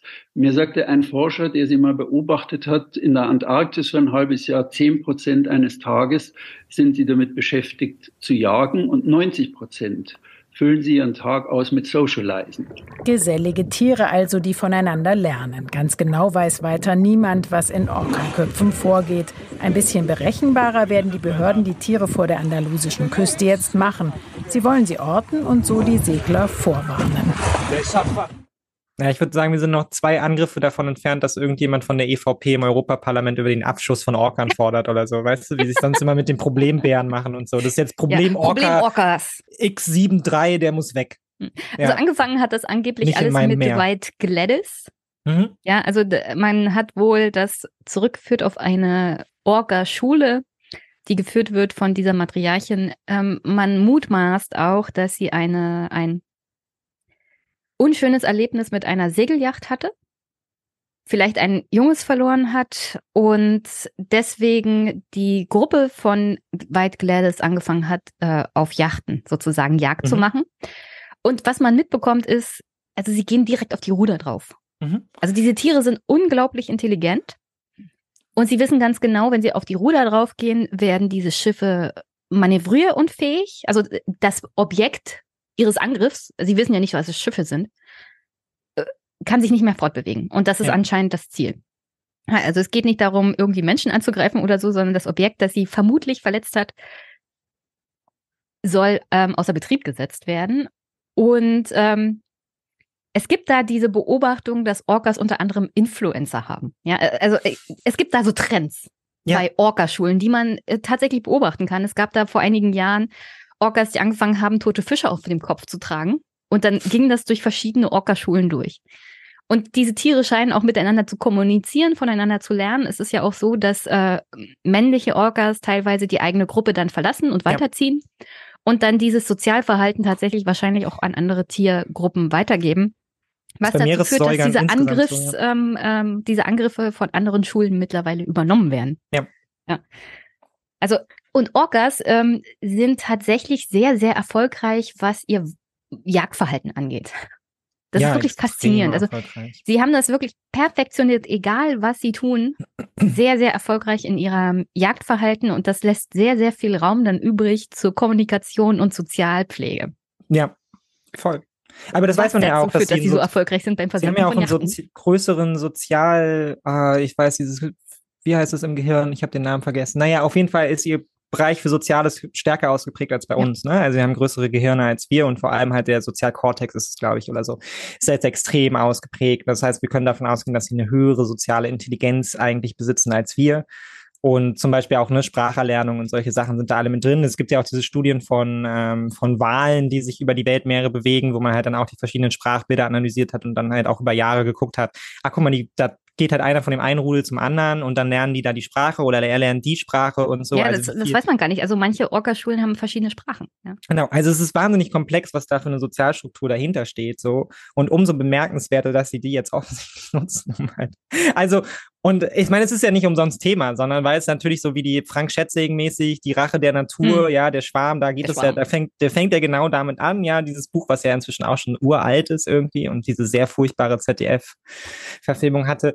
Und da ist, fängt es ja die genauso an, erwähnen, ne, das Meer, das Meer, genau, die wir nicht weiter erwähnen wollen, das Meer schlägt zurück und das erste sind halt diese Wahlattacken, dass auf einmal halt eben nicht die Residents, sondern die Wale, die halt durch die Gegend ziehen, halt da ankommen und halt die Whale-Watching-Boote halt platt machen und dann halt aber auch schon mit dem gezielten, mit der Zielsetzung, ne, wir wollen Menschen halt schaden, irgendwie so das Meer äh, schlägt Nur ein kleiner Hinweis, wenn diese Tiere wirklich Menschen verletzen oder töten wollten, wären Menschen tot. Ach so, ja, das können sie, aber es gibt ja keine, machen sie ja nie. Nein, also ja. Ich meine nur, also wenn, wenn die Intention dieser Tiere tatsächlich wäre, Menschen zu töten, wären schon längst Menschen gestorben. Ja, auf jeden Fall, klar. Genau. Das tun auch gar nichts. Man kann zum Beispiel auch was super interessantes, ich glaube, es ist das Meeresmuseum in Stralsund ähm, was ja auch nicht so weit weg ist, da gibt es einen großen Orca-Schädel und der hat ähm, in seinen Zähnen so ganz viele Einkerbungen und die sind daher, dass die Orca da damals zusammen mit den Fischersleuten halt gejagt haben und die haben quasi die Seile für die Netze gezogen und so, weil sie immer wussten, danach gibt's halt eben auch Futter für sie und es ist quasi auch, da hat man sich miteinander sozialisiert, also mhm. Mensch und Tier sind da halt gemeinsam auf die Jagd gegangen und die Orcas haben halt auch immer die Fische reingetrieben in die Netze und so. Also da ist auch viel Kommunikation und an sich ist es ja schon faszinierend, dass ein Orca erkennt Mensch im Wasser als intelligentes Lebewesen und deshalb greifen sie nicht an an. Ne? Es ist für sie was anderes als eine Robbe. Sie könnten dich ja auch auffressen. Du bist für ja, sie ja. genauso Futter wie alles andere auch. Also ich habe, ich habe vor einiger Zeit ein Video gesehen von äh, drei Schwimmern irgendwo in einem südamerikanischen Meer. Also Orcas sind ja überall auf der Welt aktiv. Mhm. Äh, Und da war eine Schule von Orcas, die hinter ihnen geschwommen sind. Ich hätte mir in die Hosen gemacht. Riesengroße Tiere. Und die sind einfach an Riesig. diesen Neun ähm. Badegästen sozusagen vorbeigeschwommen. Aber Angst kriegst du trotzdem. Ja, man, natürlich, klar, es gibt Aber auch die, so die greifen natürlich keine Menschen an. Also in freier Wildbahn. Es gibt natürlich diesen, diesen Dokumentarfilm Blackfish, Mhm. wo es um diese Orca-Trainerin geht in, in einem dieser amerikanischen Von diesen SeaWorlds, ja. SeaWorld, genau. Die äh, von Killico äh, getötet wurde. Und es gab sehr viele Zwischenfälle und auch tödliche Unfälle Ja, weil das halt mit Orcas sozial in gestörte diesen, Tiere ja, sind, Ja, ja. also ich, ich, ich meine nur, es gab nur tödliche Unfälle mit Orcas in Gefangenschaft. Ja. In Ja. freier Wildbahn hat man noch keinen einzigen Angriff eines Orcas auf einen Menschen dokumentieren können. Ja. Es gibt auch dieses sehr lustige Video von National Geographic, wie die versuchen, Orcas zu filmen und die sitzen in so einem kleinen orangenen Schlauchboot irgendwo in der Arktis und schauen halt Orcas dabei zu, wie die diesen Trick machen, wo sie immer so hin, unter, unter Schollen hindurchschwimmen und dann halt so eine Welle erzeugen. Ne, und. Damit die Robbe runterfällt. damit die Robbe runterrutscht und dann sind sie damit gerade fertig und dann fangen sie halt an, das mit den National Geographic-Leuten halt auch zu machen in ihrem Bötchen ne? und schwimmen halt immer unter denen lang und dann fängt es so an zu wippen. Und kurz bevor es dabei ist, umzukippen, ja, und alle haben schon Panik auf diesem kleinen Schlauchboot, hören sie dann damit auf, ja, und freuen sich wahrscheinlich irgendwie, dass sie jetzt die Menschen ja, geärgert also haben. Orcas haben einen unglaublichen Spieltrieb, ja. ja, Spieltriebe, sie haben auch offensichtlich sehr viel Humor. Ja, es ja. ist ja auch schon irgendwie ein bisschen humoristisch, diese Boote anzu, anzuknabbern, ja, und dann einfach zu gucken, wie die da halt rumtreiben. Irgendwie. ähm, ja, aber ich Also meine, das, es das ist wird wahrscheinlich noch eine ganze Weile so gehen, ja. ja, und es ist ja auch eine, also es ist ja auch eine tolle Parabel irgendwie, oder? Auf den Klimawandel und so. Weil wir- die Art und Weise, wie es rezipiert wird, dass sich halt eben viele, inklusive mir, auch schon so ein bisschen darüber freuen, so, ne? Jetzt schlägt die Natur zurück, ja, sie, sie versucht zumindest da was zu tun, wo wir es selber auch nicht schaffen, ne? Wenn jetzt darum eben, nun sind Segeljachten jetzt nicht das Kernproblem, ja, aber man würde sich ja wünschen, dass sie halt irgendwie die Yacht von, weiß ich nicht, Elon Musk oder Steve Jobs oder Co. halt irgendwie anknabbern, Vielleicht ja. ein bisschen und, groß für einen Orca. und die, ja, sie können ja vielleicht mal den Blauwalen und Buckelwalen Bescheid sagen, dass sie ein bisschen helfen sollen oder so.